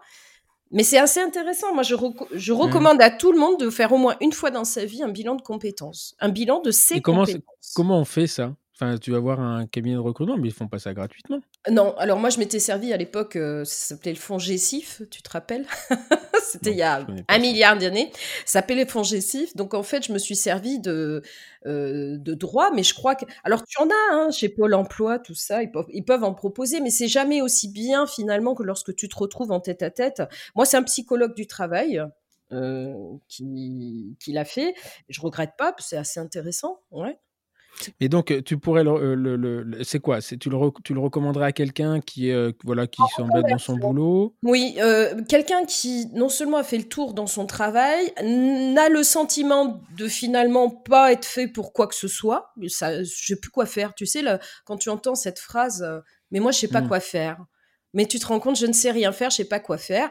Euh, dans mon entourage proche, j'ai eu des personnes comme ça qui n'étaient pas du tout dans le milieu dentaire, hein, qui m'ont dit mais moi je sais pas faire, je sais pas quoi faire. Et je leur ai dit commence par faire le point de tes compétences. Qu'est-ce que tu sais faire? Qu'est-ce que tu maîtrises? Qu'est-ce que tu as envie de faire après? Après, ça vient après. Et tu mmh. verras, ça, ça se dessine au fur et à mesure. Et effectivement, ça marche. Ok. Et donc là, ce bilan de compétences, on te dit, bah, faites du médical. Et enfin, le médical, c'est large quand même. Hein, ouais, euh. c'est hyper large. et donc, euh, pourquoi tu choisis à ce moment-là assistante dentaire? Alors, Entre temps, tu as eu une, ta première fille, Nikita. Oui, ouais, ouais. Nikita. Ouais, ouais. Et bien, le porte bien. Du film, euh, un gros, gros fan du film de Luc Besson. Et, Moi aussi. et donc, qui aujourd'hui est étudiante en psycho, si elle ouais. écoute. ouais, ouais. Étudiante en psycho. Et, et donc là, tu décides, à l'issue de ce bilan de compétences, de te lancer dans la formation d'assistante dentaire. Tout à fait. Alors en fait, c'est très drôle parce que euh, donc je sors de ce bilan de compétences, je sais pas trop quoi faire, on va dire, avec. On me disait ouais du médical, j'ai fait comme toi. Ouais, c'est mmh. large. Hein. Qu'est-ce que je peux faire? Et je me revois tout à fait. Alors euh, s'il m'écoute, il va rigoler. Euh, je, je, me revois dans une soirée avec Vincent Gaillard, l'associé de Patrick Bonne. C'était un copain dans la vie. Et euh, j'avais mon verre à la main de Morito et je lui dis oh là là je viens de faire ce truc là euh, bilan de compétences et on dit que je peux faire du médical et tout. Je sais pas quoi faire avec ça parce que c'est pas vraiment évident. Et il me dit mais moi je te vois très bien, mais je te vois très très bien faire assistante dentaire. Mais ça a été d'une spontanéité. Le lendemain, j'ai une copine assistante dentaire, euh, Sophia, qui me dit exactement la même chose. Elle me dit mais moi je te vois bien assistante dentaire aussi. Pourquoi tu ferais pas ça?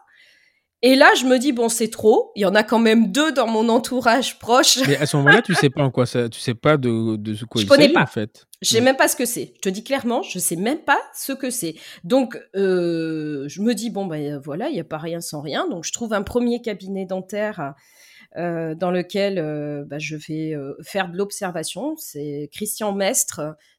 S'il m'écoute, je l'embrasse très fort parce qu'il m'a vu arriver avec mon sac sous le bras.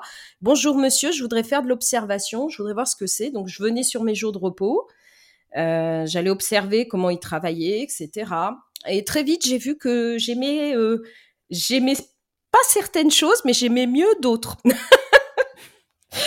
Qu'est-ce que tu n'aimais pas d'ailleurs? À l'époque, à l'époque, mm. j'aimais pas les gosses. je te fais rire, mais non, mais clairement, j'ai vu tout de suite que je pourrais pas soigner des enfants. J'ai dit mm. ça, c'est pas pour moi de suite, mais vraiment. Hein. Et par contre, j'aimais euh, la chirurgie. Tout de suite, j'ai vu, paf, mm, ça, parce que j'aimais beaucoup l'anatomie déjà à l'époque euh, de mes études d'art, donc j'ai dit oula, c'est pour moi. C'est intéressant parce que là, on est en 2002 et à ce hein moment-là, on en parlera peut-être un peu plus tard, mais la profession d'assistant dentaire, elle a eu mis du temps à être valorisée. Hein. C'est, euh, il, y avait, euh, il y avait très peu d'assistants dans les cabinets. C'était, euh, les, c'était plus, on les considérait plus, bon, encore certains, mais mmh comme Shiva et, et, il faut faire le ménage, il faut répondre aux trucs et vous arrivez avant moi et vous partez après moi. Et voilà, donc c'était c'est assez intéressant parce que je pense que cette expérience, et d'ailleurs tu dis je l'embrasse parce que voilà, et c'est parce que tu es tombé sur un beau cabinet au départ. Imagine, tu te retrouves dans un, cabinet qui ne fonctionne pas du tout comme ça, ça t'aurait fait peur. Hein. Mais carrément, et puis je vais te dire, j'ai même poussé la, la, chansonnette avant de démarrer le métier d'assistante pour être sûre que ça me plaise, et c'est quand même une reconversion, je voulais pas me tromper. j'ai demandé en suivant, ah, Gaillard et Patrick Bonne. Euh, bonjour, est-ce que je peux faire un stage Et, j'ai rencontré Patrick Bonne avant d'être assistante dentaire, comme ça. C'est-à-dire que je suis allée chez lui et lui, il est absolument adorable. C'est un pédagogue euh, adorable. Euh, il m'a vu arriver. il m'a dit, hein, euh, il y a pas longtemps, il m'a dit, tu sais, moi j'ai repéré que tu irais loin. Tout de suite, j'ai senti qu'il y avait un truc chez toi, ça pouvait le faire. C'est marrant, hein, parce qu'il me l'a mmh, dit, mmh. Euh, ça fait 20 ans presque qu'on se connaît.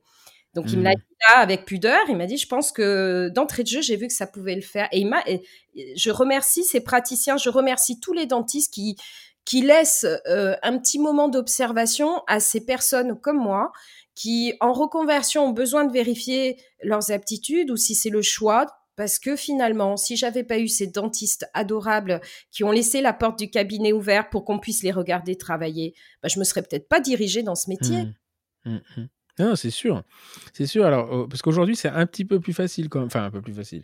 la profession a bien évolué, des deux côtés d'ailleurs. Les dentistes se rendent compte que euh, voilà, il y a une, une, vraie réorganisation qui se fait, que c'est très difficile aujourd'hui de travailler sans assistante personne administrative. C'est pas mmh pas impossible. Hein. Après, moi, je veux dire, chacun fait comme il veut et ce qu'il veut et comme il peut des fois.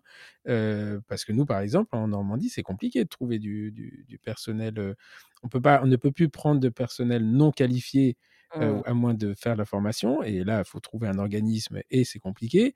Et puis, bah, quand on a une, trouvé une assistante qualifiée en Normandie, ça court pas les rues. Alors, il y a peut-être des, des, régions où c'est plus facile, mais en, chez nous, c'est compliqué. Hein. Je pense que c'est compliqué partout et je, je te l'ai dit, je pense que on va aller de, ce sera de pire en pire. Pourquoi? Parce que euh, les, les, les, générations, alors tu sais, on parle des générations X, Y, etc. Et puis là, on mmh. est sur une génération milléniale. Et c'est vrai que ce sont des générations euh, dans l'immédiat qui aiment euh, le mouvement, qui aiment bouger, qui aiment faire plusieurs choses à la fois, qui sont connectés. Regarde, c'est comme un, mobile, tu sais, avec plein d'applications ouvertes. Et euh, c'est un petit peu l'image. Ce sont des, des, des, gens comme ça qui ont envie, des personnes qui ont envie d'apprendre plein de choses et d'aller d'univers en univers. C'est-à-dire que moi, ma carrière qui aujourd'hui paraît euh, euh, paraissait autrefois un peu underground ou pas pas évidente, aujourd'hui c'est limite normal quoi. Oui, c'est. Mais après, c'est le, problème que ça bouge, c'est pas forcément un problème. La, difficulté, c'est que ça bouge, mais quand ça se renouvelle pas. C'est-à-dire que moi, avoir un, turnover, non, mais bon, j'ai la uh-huh. chance de, de, avoir des gens qui me suivent et, et qui travaillent à mes côtés, et je pense qu'elles y sont contentes. Mais quelque part, moi, ça me dérangerait pas que mon assistante me dise bah, maintenant, j'ai envie d'aller faire un peu autre chose. Euh, mais ok, moi, avec grand plaisir. Mais là où je me mets à paniquer, c'est comment je retrouve quelqu'un pour venir travailler avec moi qui, euh, euh, voilà, et là, on cherche, on recrute, et c'est compliqué. Hein, c'est pas simple. C'est pas simple. Là, dans le cabinet où je suis, ils cherchent une assistante depuis longtemps on n'en trouve pas sous, le, sous sa bout d'un cheval, quoi. Hein. Et je, je, j'en profite d'ailleurs pour si certains praticiens écoutent ce podcast et se demandent comment je recrute une assistante. tu vois, on parlait de cette histoire d'empathie et cette histoire de caractère. Il faut arrêter de regarder les CV comme des QI et il mmh. faut plutôt passer sur le QE, le quotient émotionnel et, et, et recruter quelqu'un avec qui on va travailler 8 heures par jour. faut surtout s'entendre avec. Mmh, mmh, mmh. C'est vrai, elle a peut-être le plus beau CV du monde, mais si c'est quelqu'un avec qui vous vous entendez pas, je suis désolée, ça va pas le faire. on travaille 8 heures par jour, euh, souvent avec le praticien. Et inversement euh, d'ailleurs. Et, moi, je dis ça aussi aux assistantes, hein, on est bien d'accord. Il faut vraiment euh, bien s'entendre. Et puis, il y a une question de compatibilité de caractère. On peut très bien être à, l'opposé l'un de l'autre. La chose essentielle, c'est d'avoir le même respect. Voilà. C'est sûr, c'est sûr, de, respecter la fonction de l'autre. Et ça, c'est. Euh, c'est le même respect. Tu euh, peux avoir des idées différentes, mais avoir le même respect, c'est essentiel. Voilà. Quand tu travailles avec une assistante et le jour où elle n'est pas là pour une raison X ou Y, là, tu comprends ta douleur quand même. Bon, alors après, on va te dire oui, mais, tu... oui, mais parce que moi, je fais mon job et le sien. Euh, ouais, mais moi, je me. je me souviens d'une période comme ça, j'ai vécu 12 ans à l'hôpital sans aucune assistante, avec des mmh. étudiants qui avaient envie, pas envie, peu importe quand j'ai rouvert mon cabinet, ça a été la condition sine qua non, c'est plus jamais une heure au fauteuil sans une assistante. je euh, connais beaucoup de, voilà, je connais beaucoup de dentistes qui, pour euh, trouver des collaborateurs, n'hésitent pas à mettre euh, en, en image très vite, il y a une assistante présente, hein. mmh. parce mmh. qu'aujourd'hui aussi, ça fait partie des choses qui font venir des, jeunes collaborateurs dans des, dans des, dans des structures. C'est évidemment que s'il n'y a pas d'assistante. C'est les conditions de travail. Bah, c'est évidemment. Moi, la, évidemment. la, la, la, jeune que j'ai recrutée, là, enfin, qui est venue me rejoindre et qui, qui travaille deux jours au cabinet en, dans mon cabinet d'endo, je lui dis voilà, tu auras les mêmes conditions que moi. C'est-à-dire, il y a une assistante au fauteuil et une assistante administrative. Alors, ça t'oblige à avoir du monde, tu, tes équipes montent, ça crée Mmh. d'autres difficultés. Mais moi, je honnêtement, je ne me vois pas bosser autrement. Inversement, il y a des gens qui bossent autrement, qui préfèrent avoir une activité différente, plus cool, et ne pas. Voilà. Après, il y a, il y a je ne je sais pas comment ils font entre le téléphone, la chaîne d'asepsie, le, le truc, mais ou alors ils s'interdisent euh, un certain nombre d'actes. C'est-à-dire qu'on ne peut pas faire n'importe Mmh vie, on ne peut pas mmh faire de, de, chirurgie avancée, on peut pas faire. Ouais, mais pourquoi pas hein, C'est la diversité de la profession qui fait Bien que. sûr. euh, Il en voilà, faut pour nous, tous les c'est pas hein. du tout de. Autant je, je prône l'assistance au fauteuil, autant je n'en fais pas un dogme. Et, Oui, euh, c'est ça. Moi non plus, d'ailleurs, parce que pourtant, je suis assistante, je devrais pouvoir dire non, mais c'est une obligation, on peut pas faire ça. Moi, je pense qu'à la, à la fois, euh, on a aussi euh, des- une évolution côté enseignement. On leur apprend mieux euh, certaines choses, et je dénonce encore qu'il n'y a pas assez de travail à quatre mains, parce que euh, tu vois bien qu'à l'hôpital, vous n'avez pas d'assistante, ce n'est pas normal. On devrait y être pour, pour parce que pour la qualité des soins, mais c'est surtout, rappelons-nous, pour le patient. Et j'entends bien, et lorsque je dis et j'énonce qu'il est essentiel aujourd'hui qu'une assistante participe euh, euh, aux soins du patient euh, à travers l'hôpital public et d'ailleurs en clinique partout. Mais je, je suis là aussi pour dire, bah, attendez, la parole du patient, elle est essentielle. Et quand on écoute un patient, il est ravi d'avoir une assistante au dent- dentaire avec euh, avec qui il peut parler euh, de ses petits problèmes ou alors euh, ne serait-ce que pour la qualité des soins. Voilà. Alors, il y a autre chose, et c'est marrant parce que j'en parlais, j'en discutais au cabinet avec mes, mes assistantes avant-hier. Et euh, quand j'ai vécu en Angleterre, à un moment, il a fallu que, que je bouffe un peu. Donc, le samedi, Hein j'allais travailler dans un, dans un cabinet. Et euh, ma première réaction, c'était de dire est-ce que je vais avoir une assistante euh, Et là, c'était en Angleterre. Et la, la, me dit bah oui. Bah, C'est Bon, et puis obligatoire. je lui dis, bah, ok, bon, bah, super. Et puis après, bon, le, le- le- l'engagement, enfin, signe le contrat, etc. Et, euh, et euh, donc, j'ai une assistante qui arrive, et je dis, ah, bah, je suis content, j'ai une assistante. Bah, et puis elle, elle me dit, bah, de toute façon, vous pouvez pas faire autrement. Euh, bah, je lui dis, bah, non, c'est vrai que. Et là, en fait, on discute et elle m'explique que, mais en Angleterre, c'est interdit de travailler sans assistante. C'est interdit. Et euh, je lui dis, ah bon? Elle me dit, bah oui, pour deux raisons. D'abord, parce que si vous êtes toute seule dans un cabinet avec Hein une patiente, bah, on ne sait pas ce qui s'y passe et que ça peut être dangereux pour, Bien sûr, vous. les, les harcèlements, on en parle beaucoup maintenant, bien sûr. Je parle de ça, c'était en 2008. Et puis la deuxième chose, elle dit, bah, s'il y a un patient qui fait euh, une crise cardiaque, comment vous faites pour masser et appeler? je, dis, je dis, ouais, effectivement, je n'avais pas pensé. Elle me dit, vous pouvez pas faire un massage cardiaque et appeler les secours. Donc, Ça me semble la base. C'est, incroyable. Hein et, oui, euh, c'est, pas incroyable, c'est juste normal. Et c'est ça qui, qui, me- tu vois, c'est ça qui me dérange aussi parce qu'il y a eu un article une fois euh, qui est paru qui, qui a peur des assistantes dentaires. Le titre, c'était ça. Qui a peur des assistantes dentaires? Aujourd'hui, qu'est-ce qui freine? Je pose la question qu'est-ce qui freine le, le souhait de travailler avec une assistante dentaire? Ou si c'est pas euh, les problématiques Alors c'est vrai qu'on devrait peut-être faciliter aussi, et ça c'est un autre débat, mais on devrait faciliter toutes les, les PME, TPE pour euh, l'embauche euh, de salariés, bien qu'aujourd'hui on mette en place euh, l'apprentissage et contrat pro, etc. Mais à la fois il faut il faut leur donner envie de rester une fois qu'ils sont formés. Mm. C'est pas en, en chargeant, c'est pour ça que je dis il faut le même respect. C'est pas en chargeant l'employeur euh, de euh, de charges qui font qu'il n'en peut plus et, forcément il travaille plus pour pouvoir payer ses charges. C'est pas en faisant comme ça qu'on donnera envie euh, d'embaucher, de travailler avec le souhait de la qualité, etc. Et puis aussi, il faut reconnaître son comment dire son personnel à son à sa juste euh, valeur. C'est pas en payant les gens euh, à râler pas crête que tu vas leur donner envie de rester. Donc l'employeur qui a euh, une assistante avec qui s'entend bien, il va avoir le souhait de la payer plus. Oui, mais s'il la paye plus, eh ben il va payer plus de charges. Tu vois ce cercle vicieux là. mm, On n'en mm, sort mm, plus. Donc beaucoup de praticiens, oui. Euh, te le disent à demi-mot, mais disent moi je veux bien qualifier une assistante, mais après j'ai pas les moyens de la garder, ou alors euh, oui Mm. non mais c'est des embêtements, tu te rends compte, c'est des charges, déjà des discours que j'ai déjà entendus. C'est Mm. je dis pas que je cautionne, je dis que je les ai déjà entendus, évidemment. Alors, il y a aussi autre chose, c'est qu'on est effectivement des, des TPE, c'est-à-dire qu'ensuite, quand ton organisation est faite avec ce modèle-là, Mhm. c'est-à-dire que le jour où il y a un grain de sable dans le truc, es complètement désorganisé très très Tout vite. à fait. Et, et, et, euh, moi, j'ai beaucoup de. de- Enfin, j'ai beaucoup. Non, mais j'ai quelques copains qui m'ont dit Tain, j'ai essayé, mais euh, euh, moi, euh, les congés de maternité, les trucs, mais c'est pas, ils, en, leur en voulaient pas, mais dit à chaque fois on est désorganisé, il faut prendre quelqu'un en remplacement, etc. Voilà, on n'est pas sur des, des, sociétés où on est 40, 50, et puis bon, bah, quand il y en a un ou deux de moins, c'est pas grave, on va faire l'intérim, etc., etc. C'est compliqué, hein. Enfin, à la fois, c'est si simple. Hein. Ça met, ça met quand même, ça pointe du doigt une chose, c'est que tout le monde ne peut pas faire le métier d'assistante dentaire. Mmh. Et ça, je le dis, mmh. j'ai des fois envie d'écouter, j'écoute des discours sur, oui, le, le management, mais qui n'ont pas forcément, ils sont pas dans le, dans le médical, et, j'entends des, des, des, commentaires, etc. Moi, je pense que la qualité numéro un d'une assistante dentaire, c'est son adaptabilité, et puis euh, c'est cette capacité, euh, euh, justement, de, de, pouvoir travailler en binôme. Il faut, tout le monde mmh. ne sait pas travailler à deux, et tout le monde ne, ne, ne sait pas prendre la place de l'autre, ne sait pas s'adapter dans un poste, dans une situation, etc ça tout demande en des compétences. tout en restant à sa place. Enfin, c'est compliqué. Hein, c'est un, euh, en plus, euh, bon, souvent les les praticiens et moi le premier, on a des, des, caractères un peu affirmés et donc je suis chez moi, je fais ce que je veux. Euh, ah, oui. c'est moi j'ai mis du la vérité. temps. j'ai mis, du, c'est la vérité, mais j'ai mis du temps aussi à dire bon bah écoutez, si vous avez des, des, choses qui marchent mieux, pourquoi pas quoi.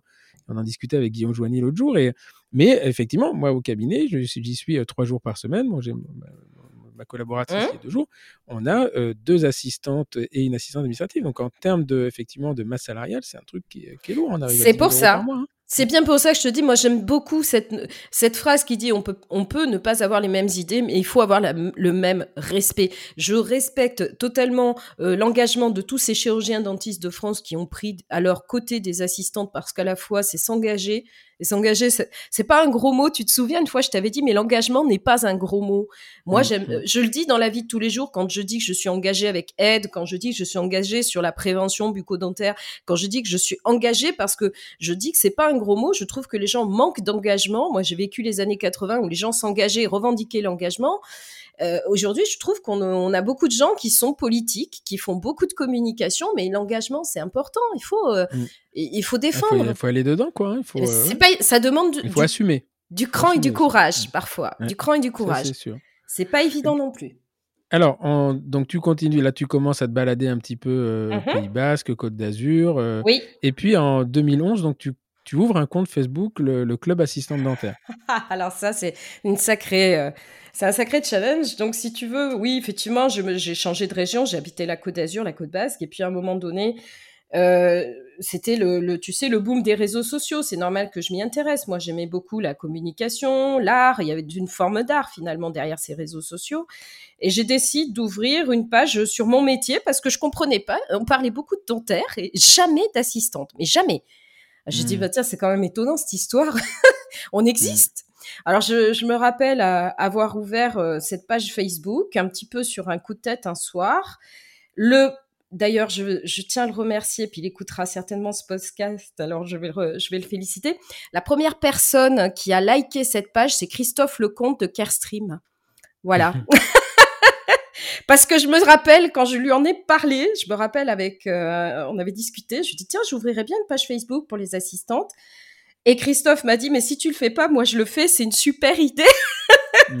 Et il m'a dit, mais de toute façon, tu feras beaucoup mieux que moi, donc euh, je te, ouais, je te fais confiance. C'était très bien que ce soit une assistante dentaire qui le, qui le fasse.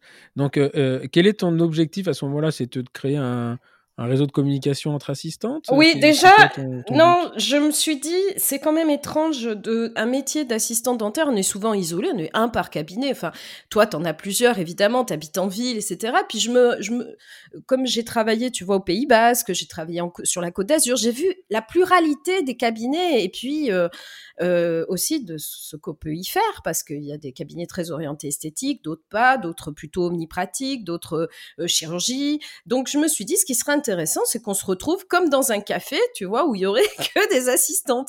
Et je lance cette page en me disant, bon, on va voir qui va venir. Bon, bah, je peux dire qu'il y a du monde.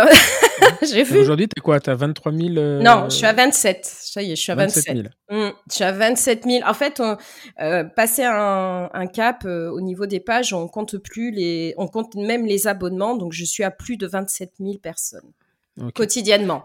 Et donc, il euh, y a, c'est quoi? C'est un, un, message quotidien en moyenne? C'est non, c'est des fois où tu pousses plus. Ouais, il y a des fois je pousse plus. Il y a des fois où je fais beaucoup de partages je, publie des annonces aussi qu'on m'envoie en MP. On m'écrit beaucoup en MP.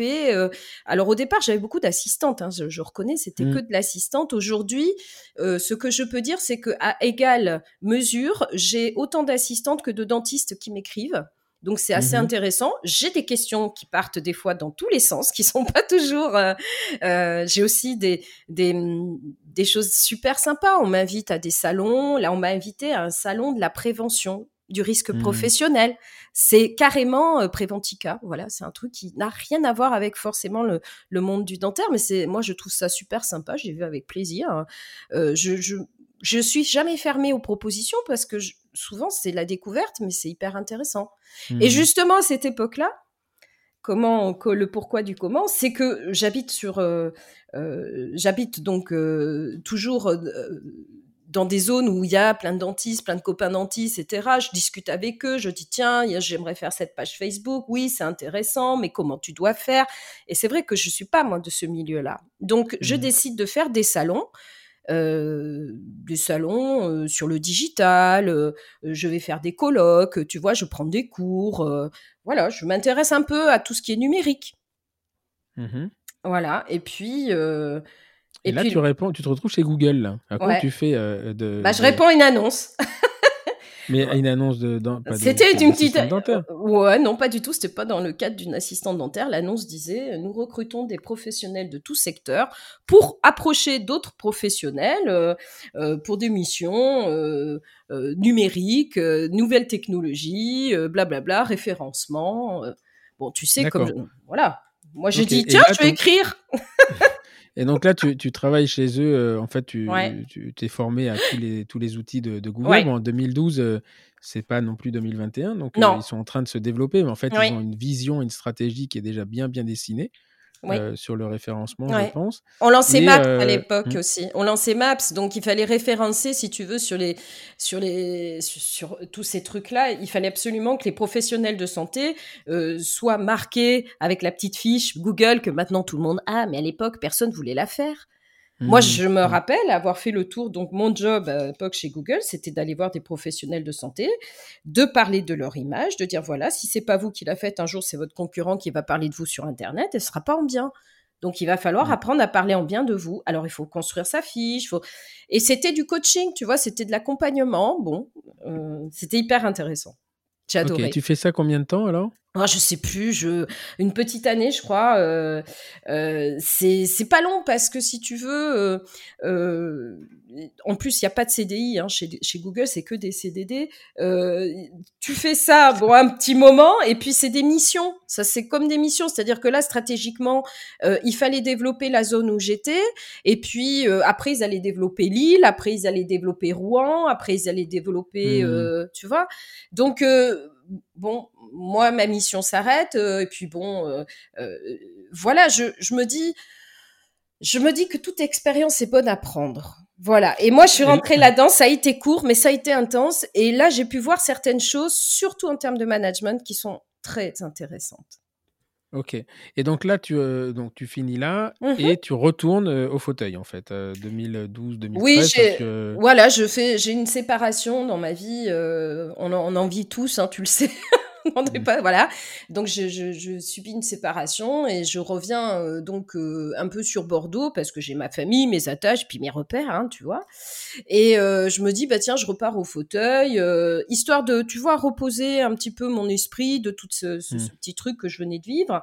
Et puis en me disant bon, bah, voilà, je repars au fauteuil, je suis assistante, peu importe. J'aurais pu rester dans le numérique, j'aurais pu rester là-dedans et puis, mais bon je sais pas, je, tu vois, le besoin de se recentrer sur euh, quelque chose de plus simple, euh, voilà. Mmh. Que tu connais mieux, quoi. Euh, et, donc là, tu, tu, tu, restes, tu, tu fais de l'implantologie exclusive, mais tu commences à dire, tu te commences à t'intéresser à la formation. Ah, c'est une phrase, c'est une phrase d'un praticien implanto exclusif à Bordeaux que j'adore, docteur Pierre Marin. Je l'embrasse d'ailleurs lui aussi. Et cette phrase, elle a décidé d'un tournant dans ma vie parce que on était au fauteuil. Il me dit c'est quoi ton plus grand regret? Euh, Il me dit professionnellement. Hein. Éclate de rire. J'ai fait j'aurais voulu être prof. Et là il me dit mais il est pas trop tard. Mais vraiment, tu sais, il était même limite stupéfait que j'ai pas pu. Enfin, il, dit, mais... il m'a regardé les yeux dans les yeux en me disant Mais Marilyn, euh, il est pas trop tard. Euh. mais pourquoi tu le fais pas? Mais bien, bien sûr que tu peux le faire. En plus, franchement, je te vois bien là-dedans. Et il me dit ça, mais avec un naturel, avec, très, très, puis vraiment très concerné, très. Euh, mmh.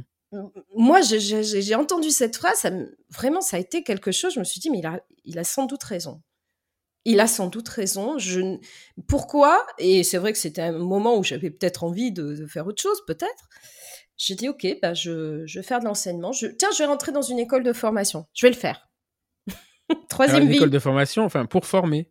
Ou tu, as, tu, es, tu, es passé à pigier pour devenir. Alors, j'ai suis formé à former? Alors je me suis dit bah tiens euh, la formation c'est un monde à part. Et comme tu me connais j'aime pas euh, j'aime bien comprendre euh, avant de, de, me lancer à fond. Donc j'ai commencé bah je suis rentrée en premier dans une école. J'ai tapé à la porte de plein d'écoles. Et la, la, première qui m'a ouvert la porte et qui m'a accepté c'est l'école Pigier euh, qui forme énormément de monde, qui est très connue, une école aussi sur Bordeaux en tout cas qui fait des secrétaires médicales. Et donc, j'ai commencé comme conseillère en formation, école Pigier.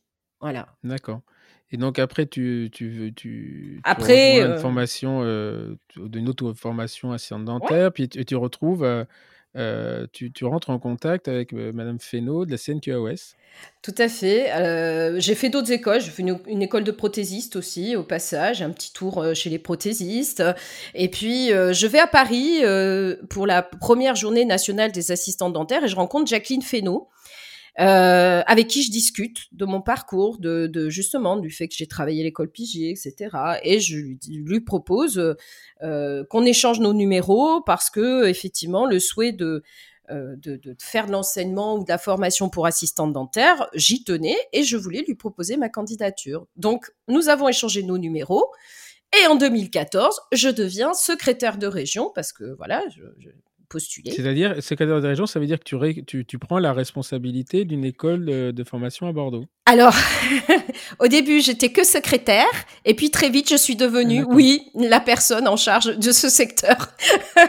à la base, euh, voilà, c'était pas. Euh, je suis arrivée, mais j'ai fait mes preuves. C'est ça que j'ai envie de dire, et je remercie Jacqueline Fesneau. Euh, aussi de son soutien par rapport à ça parce que elle m'a laissé m'exprimer et au fur et à mesure quand elle a vu que j'avais mes compétences elle, elle m'a donné la charge. Euh, donc, je suis devenue euh, assistant pédagogique national grâce à Madame Fesneau. Et là-dessus, tu ouvres euh, une, école à Bayonne. Alors, c'est pas tout à fait ouvrir, c'est-à-dire qu'il y avait un centre de formation à Dax, et je trouvais dommage que Écoute, ça c'est moi, tout à fait moi ça. je trouvais pas normal que un centre basque soit dans les Landes. Oui, ça, bon voilà. Je, ne parle pas. Euh, euh, voilà, donc pour euh, pour les, les Basques qui m'écoutent, qui sont très fiers de leur identité basque, euh, quand mhm. j'ai dit bah qu'à cela ne tienne, je pense que une identité basque doit être au Pays Basque et je me suis battue et je peux te dire j'ai eu quelques nuits sans sommeil, je me suis battue pour trouver des locaux au Pays Basque. Donc aujourd'hui, la CNQAOS a un, un, un centre à Bayonne avec des locaux à Bayonne et ils ont l'enseignement à l'hôpital de Bayonne. Voilà, dans un soin palliatif. Et, donc là, tu, tu, tu, diriges cette école euh, CNQAOS. Oui. Le, et, donc aujourd'hui, les, les, les, étudiants, enfin, hmm. les apprentis dentaires n'avaient plus à aller à Bordeaux. Alors celles du Pays Basque, euh, elles allaient à Dax. Mais la route n'étant pas super bonne, c'était très difficile pour elles aussi. Et puis euh, il y avait cette difficulté de euh, il y avait pas, tu vois, c'était pas aussi gros que Bayonne. Bayonne, c'est une grosse ville, etc. Donc, effectivement, euh, euh, il y a eu, ça a été, je me rappelle quand on a ouvert la, la, première fois Bayonne, entre guillemets, quand on est passé de Dax à Bayonne, on a une entrée en formation énorme. On a eu plein de personnes qui se sont inscrites d'un seul coup. Je pense que ça facilitait aussi euh, le fait de pouvoir les envoyer en cours. Parce que quand mmh. tu arrives des Pyrénées, excuse-moi, mais il faut pas oublier que le, le centre basque, ça va du Béarn euh, aux Pyrénées, à Saint-Lary, mmh. c'est très large. Et les mmh. routes sont, voilà, donc ça a facilité aussi, je pense. Ok. Je suis très heureuse pour elle. Tu restes, tu restes là-bas. ouais, un petit moment. Ouais. Un petit moment. Et les locaux de la CNQOS de Bordeaux sont dans les locaux de l'ancienne fac, hein, c'est ça? Enfin, je Alors, ils ont déménagé et effectivement, on a vécu le déménagement. Moi, j'ai vécu le déménagement de, de, la fac de Bordeaux. C'est un grand moment aussi. Là, je crois que je m'en souviendrai toute ma vie. Euh, on a eu des, des, des, petites larmes versées avec Caroline Bertrand aussi, parce qu'il y a eu des, des choses. C'est fou de partir de locaux comme ça. Hein. Tous étaient là-bas. Mmh, mmh. Et on a une nouvelle fac à Bordeaux, toute propre, toute neuve, toute belle, qui est à côté du CHU. Hum, voilà, c'est très belle endroit. La CNQOS, euh, il y est toujours. Enfin, elle, elle fait des cours là-bas, tout à fait. Elle, euh, alors après, ils ont des locaux, etc. Mais euh, les bureaux sont, sont, sont, sont, ailleurs. Mais par contre, euh, l'enseignement y est dispensé. la CNQOS loue des salles à l'université. D'accord, ok. Mmh. Donc là, tu, bon, après, tu reprends, tu retournes en, cabinet, et, mais tu gardes cette une activité de formatrice très indépendante. Ouais. Et tu interviens à différents, différents niveaux. Et essentiellement, aujourd'hui, bon, le plus gros, ça reste quand même tes activités à l'UFSBD. Mmh tout à fait. Euh, où tu gères les réseaux sociaux de, de, de, Je m'occupe, euh, je m'occupe euh, des réseaux sociaux pour les assistants dentaires. Je suis formatrice à l'UFSBD aussi. J'en ai profité juste avant de, de, rentrer en fait aussi à l'UFSBD. Enfin, tu vois, j'ai eu cette transition de la scène QAOS de Bordeaux à l'UFSBD. Euh, J'en ai profité pour reprendre aussi mes études. Et pendant un an, j'ai un peu travaillé. j'ai validé un DU. Voilà. Un DU de, de, de qualité, euh, stérilisation, etc. C'est management, euh, démarche qualité en, en, cabinet dentaire. Donc, c'est vraiment euh, l'ensemble, alors tu parlais des normes et compagnie tout à l'heure, c'est ça, quoi. Il faut aimer. Hein. Mmh, mmh, mmh. Donc j'en ai profité euh, parce que toujours pareil, il faut vraiment s'enrichir. Hein. Toujours, tout ton parcours doit être semé de petits cailloux, certes, mais il faut aussi euh, s'enrichir soi-même, ne pas hésiter à, se former, et c'est essentiel. Voilà. D'accord. Et donc là, donc cette activité de formatrice va t'amener, elle va te, transporter aussi à, Alger, où tu commences ta carrière internationale. je sais pas. Elle a été stoppée par le Covid, hein, quand même. ouais, ça Oui, oui, oui. Non, j'étais très ravie et très honorée, c'est peu de dire. J'étais très touchée et je ferai toujours. Ça fait partie d'ailleurs des engagements que j'ai. Tu le sais, je suis quelqu'un d'engagé, j'ai pas peur de le dire, mais euh, été honorée d'être invitée par le Forum, qui est une association qui est animée par des bénévoles. C'est une ONG, voilà, euh, c'est une ONG dans le domaine scientifique humanitaire. Et ils m'ont invitée euh, à Alger pour euh, donner une formation auprès des assistantes dentaires d'Algérie. Ça a été c'est un, moment formidable de ma vie parce que mmh. vraiment je d'abord j'ai eu la chance d'être oui, très bien accueillis. Ce sont des gens charmants qui ont euh, le sens de l'accueil. Euh, euh, en plus, je connaissais rien du tout, ni de la culture, ni de quoi que ce soit. J'y suis allée avec des yeux neufs. Hein. Ça déménage. quelques fois, mais j'adore l'Algérie. Hein. C'est ça. Je me souviens d'un voyage en avion entre, oh, je sais plus, il y a qui passe dans les montagnes où il y a des trous d'air, mais comme j'avais jamais vu. Ah ça, je, ça, ça et puis euh, ah, c'est sûr. ah là là, les dîners chez l'habitant où, euh, mmh où, tu te sens obligé de manger mais t'en peux plus parce que t'es pas fait pour ça. Enfin ton corps il peut pas, il rejette. il y a un moment il y a trop de sucre, trop d'huile. Mais ah, une gentillesse. gentillesse. Oui, c'est pour ça que je dis que je euh, cet honneur qui m'a été fait de venir euh, euh, leur, leur donner des formations, je souhaite de tout cœur pouvoir y retourner, que ce soit en Tunisie, parce que j'avais eu des invitations en Tunisie, au Maroc, en Afrique. Je, bien au contraire, ce sera avec grand plaisir parce que d'abord, j'ai pu nourrir d'échanges, savoir aussi qu'est-ce que je peux leur apporter, parce que je viens pas pour apporter quoi que ce soit, ni, ni, faire quoi que ce soit. Moi, je, comment je peux vous rendre service mmh. Et euh, quand on m'a dit voilà, nous on aimerait bien offrir à nos assistantes euh, un cours ou deux, enfin tu te rends compte, c'est ça la richesse là-bas, c'est d'offrir un cours. Ça m'a fait mmh, mmh. un bonheur extraorinaire. J'avais des gens. Non, mais il y a une demande de, formation et, euh, et de, de formation structurée en fait, parce que l'éloignement fait qu'ils ont accès à beaucoup de choses par les réseaux, etc. Mais il y a un moment, il faut, il faut organiser les choses. Et en fait, euh, voilà, c'est. Mais moi, je me souviens du nombre, à chaque fois que j'ai fait la formation là-bas, c'est les questions qui fusent. ah, les questions, c'est les questions. C'est de dingue. Ah oui. J'ai eu la même remarque. Je, je me fais la même remarque, oui. Un jour, je leur avais dit, je vais vous faire une conférence, je ne ferai, répondrai qu'à vos questions. Comme ça, on, va gagner du temps. et finalement. Euh, je suis très fière d'elles, moi. Je suis très fière de ce qu'elles ont pu faire et dire. Et euh, de, honnêtement, j'étais même surprise au départ. Tu vois, les questions, c'est comme toi, hein, c'était très surprenant. Mais je, mm. je pense que j'y retournerai avec beaucoup de plaisir si toutefois j'y suis invitée. Et, euh, et vraiment, c'est, c'est un, ouais, c'est quelque chose de très, voilà, c'est l'étranger. Tu sais, tout ce qui peut nourrir, c'est ces moments-là où tu t'attends pas à être avec la surprise. c'est un truc qu'on partage. beaucoup, beaucoup de. J'adore l'Algérie, le Maroc, les Tunisiens. C'est, parfois, ils sont un peu chouillés envahissants, mais quelque part, euh, tu te dis, bon, allez, et puis c'est sympa, quoi. Moi, j'aime bien. Puis quand tu reviens, euh, voilà, quand je suis rentrée en France. après, tu as plein de copains hein, sur Facebook. Voilà.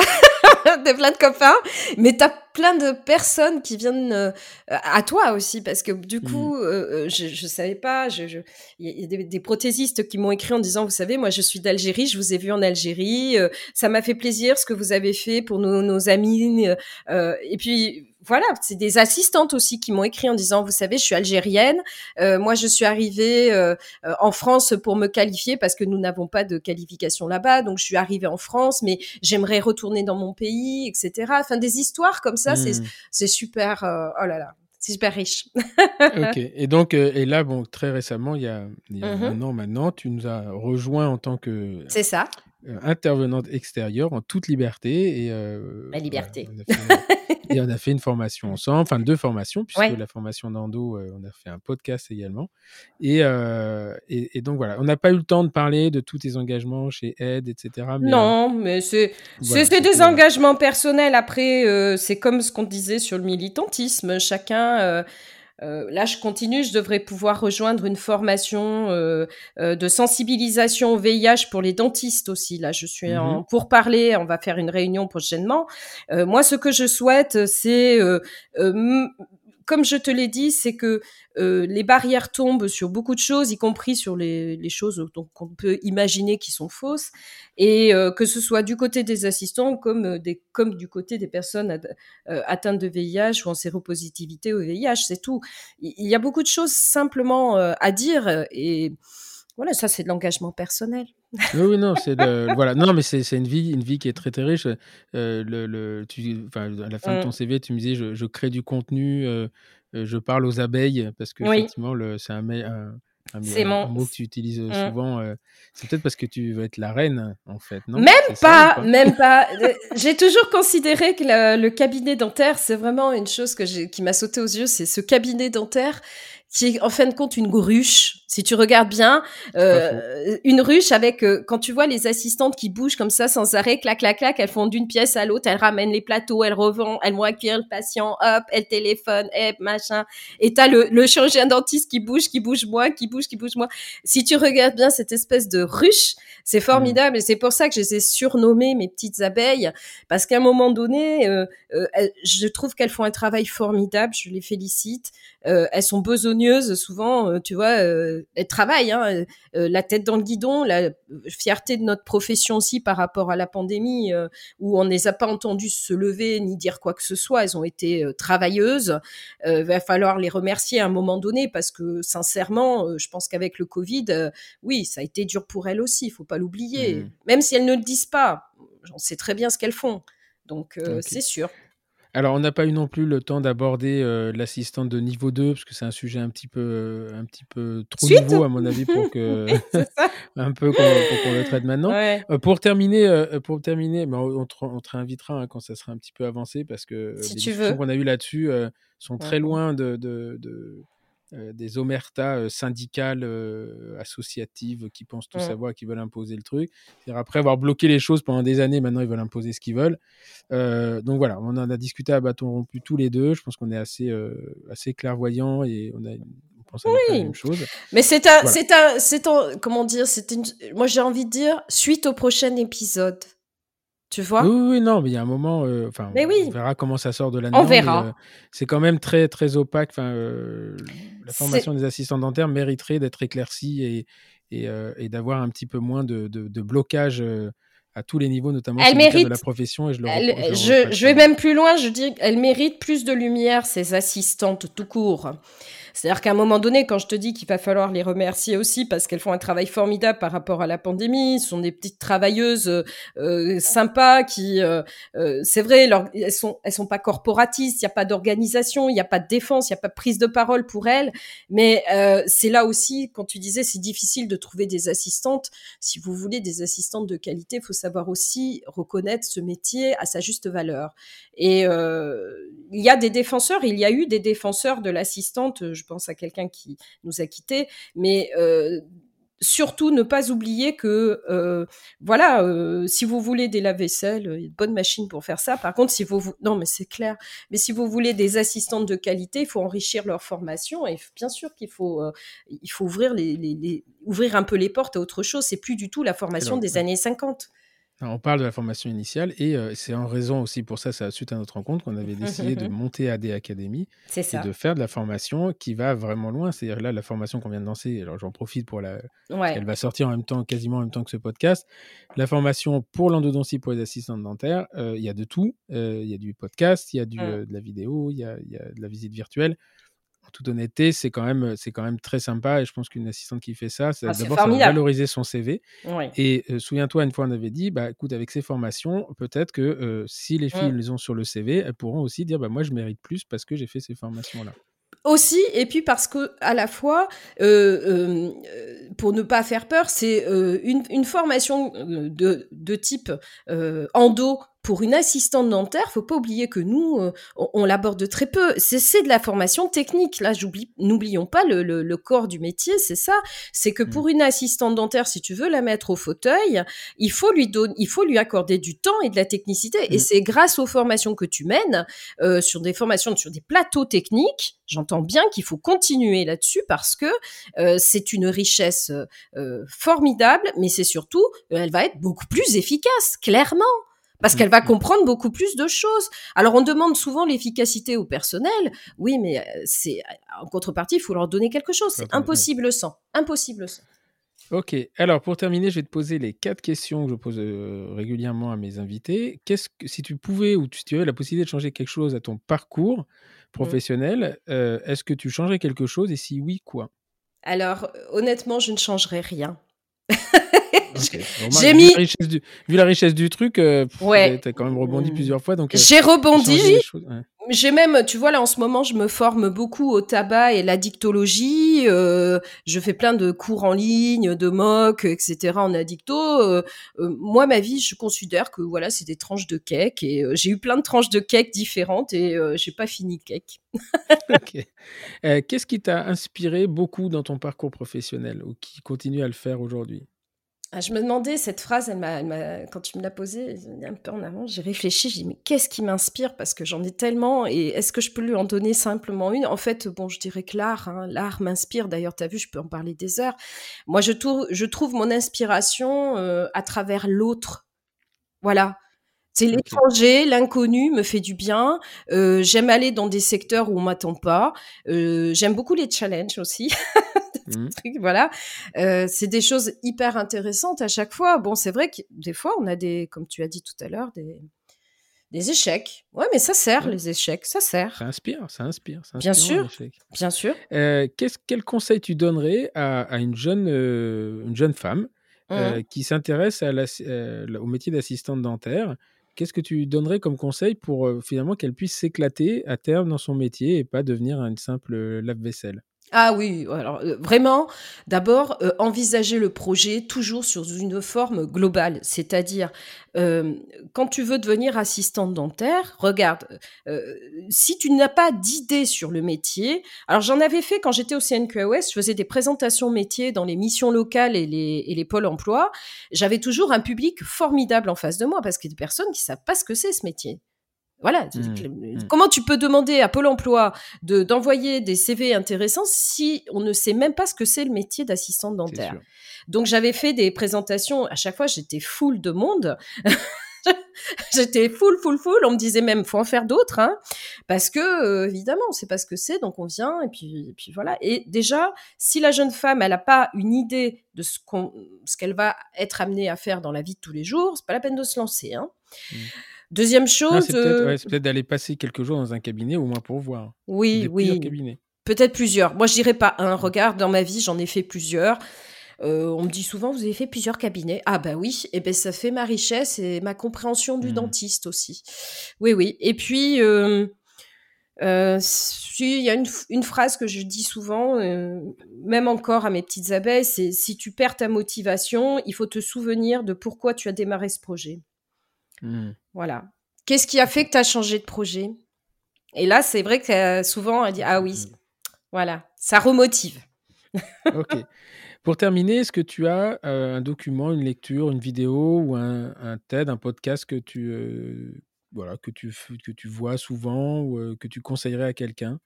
Alors, tu veux dire autre chose que les, les gueules du dentaire de Stéphane Simon? Écoutez les gueules du dentaire, c'est super. D'abord, et, franchement, moi, je les ai tous écoutés. Euh, j'ai pris du plaisir à écouter euh, des parcours, euh, des vies. Moi, j'aime beaucoup lire les biographies dans la vie. Je pense que c'est une source d'inspiration. Euh, là, tu vois, j'ai lu euh, des, des, vies euh, très différentes. Ça peut être, là, j'ai lu le livre d'Annick Cogent avec Gisèle Halimi. Tu vois, c'était des mmh, parcours mmh. vraiment riches, nourris. En ce moment, je suis très podcast et j'ai une application aussi que j'aime beaucoup. Il s'appelle Magellan. Je ne sais pas si tu mmh. connais l'application Magellan. c'est de la culture G, ouais. Voilà. Et personnellement, ben, voilà, je suis pratiquement tout le temps dessus. Alors, je mets ça euh, au cabinet dentaire entre midi et deux. Je me fais un petit break. J'écoute, euh, j'écoute Magellan. J'écoute des petits podcasts dans ma voiture en rentrant. Voilà, ça me. Non, c'est, c'est, j'ai ma petite période podcast. Et puis sinon, j'aime beaucoup l'émission d'Augustin Trapenard qui s'appelle Boomerang sur France Inter. Hmm. voilà, je suis fan de lui. Ok, bah écoute, merci beaucoup, euh, merci beaucoup Marilyn. Merci Stéphane. Comme toujours, on ne sait pas où ça part, hein, parce que je leur dis, il n'y a, pas de, y a pas de structure. Je pars d'un CV, ce qui est quand même me donne un fil conducteur. Euh, je vous avais dit qu'on s'ennuierait pas. Eh bien, on s'est pas, pas ennuyé. C'est vraiment à l'image de la, de la personnalité de, de Marilyn. Et on s'est rencontrés par hasard et, euh, C'est vrai. depuis, voilà. Il n'y a pas de hasard. Il n'y a pas de hasard. T'as dit qu'il n'y avait pas de hasard. La chance. C'est vrai. en autre, merci beaucoup. Merci, à vous de nous avoir, nous avoir avoir écouté. Euh, voilà, on est là, on est retourné dans un créneau de une heure et demie parce qu'on m'a dit que les autres étaient un peu longs, mais on s'ennuie jamais, donc je vois pas pourquoi on se priverait de, de, ah, moi, de, continuer. euh, je vous souhaite un très très bon week-end puisqu'on sort les podcasts le samedi. Euh, restez, protégez-vous parce qu'on est peut-être en queue d'épidémie euh, ou de pandémie, mais on y est encore un petit peu et on voudrait quand même sortir de tout ce, de tout ce bazar. Moi, je vous donne euh, rendez-vous la semaine prochaine avec un, une autre personnalité, alors là, qui est aux antipodes et vous comprendrez, comprendrez pourquoi. un nom qu'on ne connaît pas forcément, mais on connaît le travail et, et, vous allez être, vous allez être surpris. En attendant, souvenez-vous que AD Academy vient de se lancer. Puis si vous, en tant que praticien, euh, vous voulez vous former à Lando ou à d'autres choses, eh bien, euh, il y a aussi Endo Academy et Omni Academy.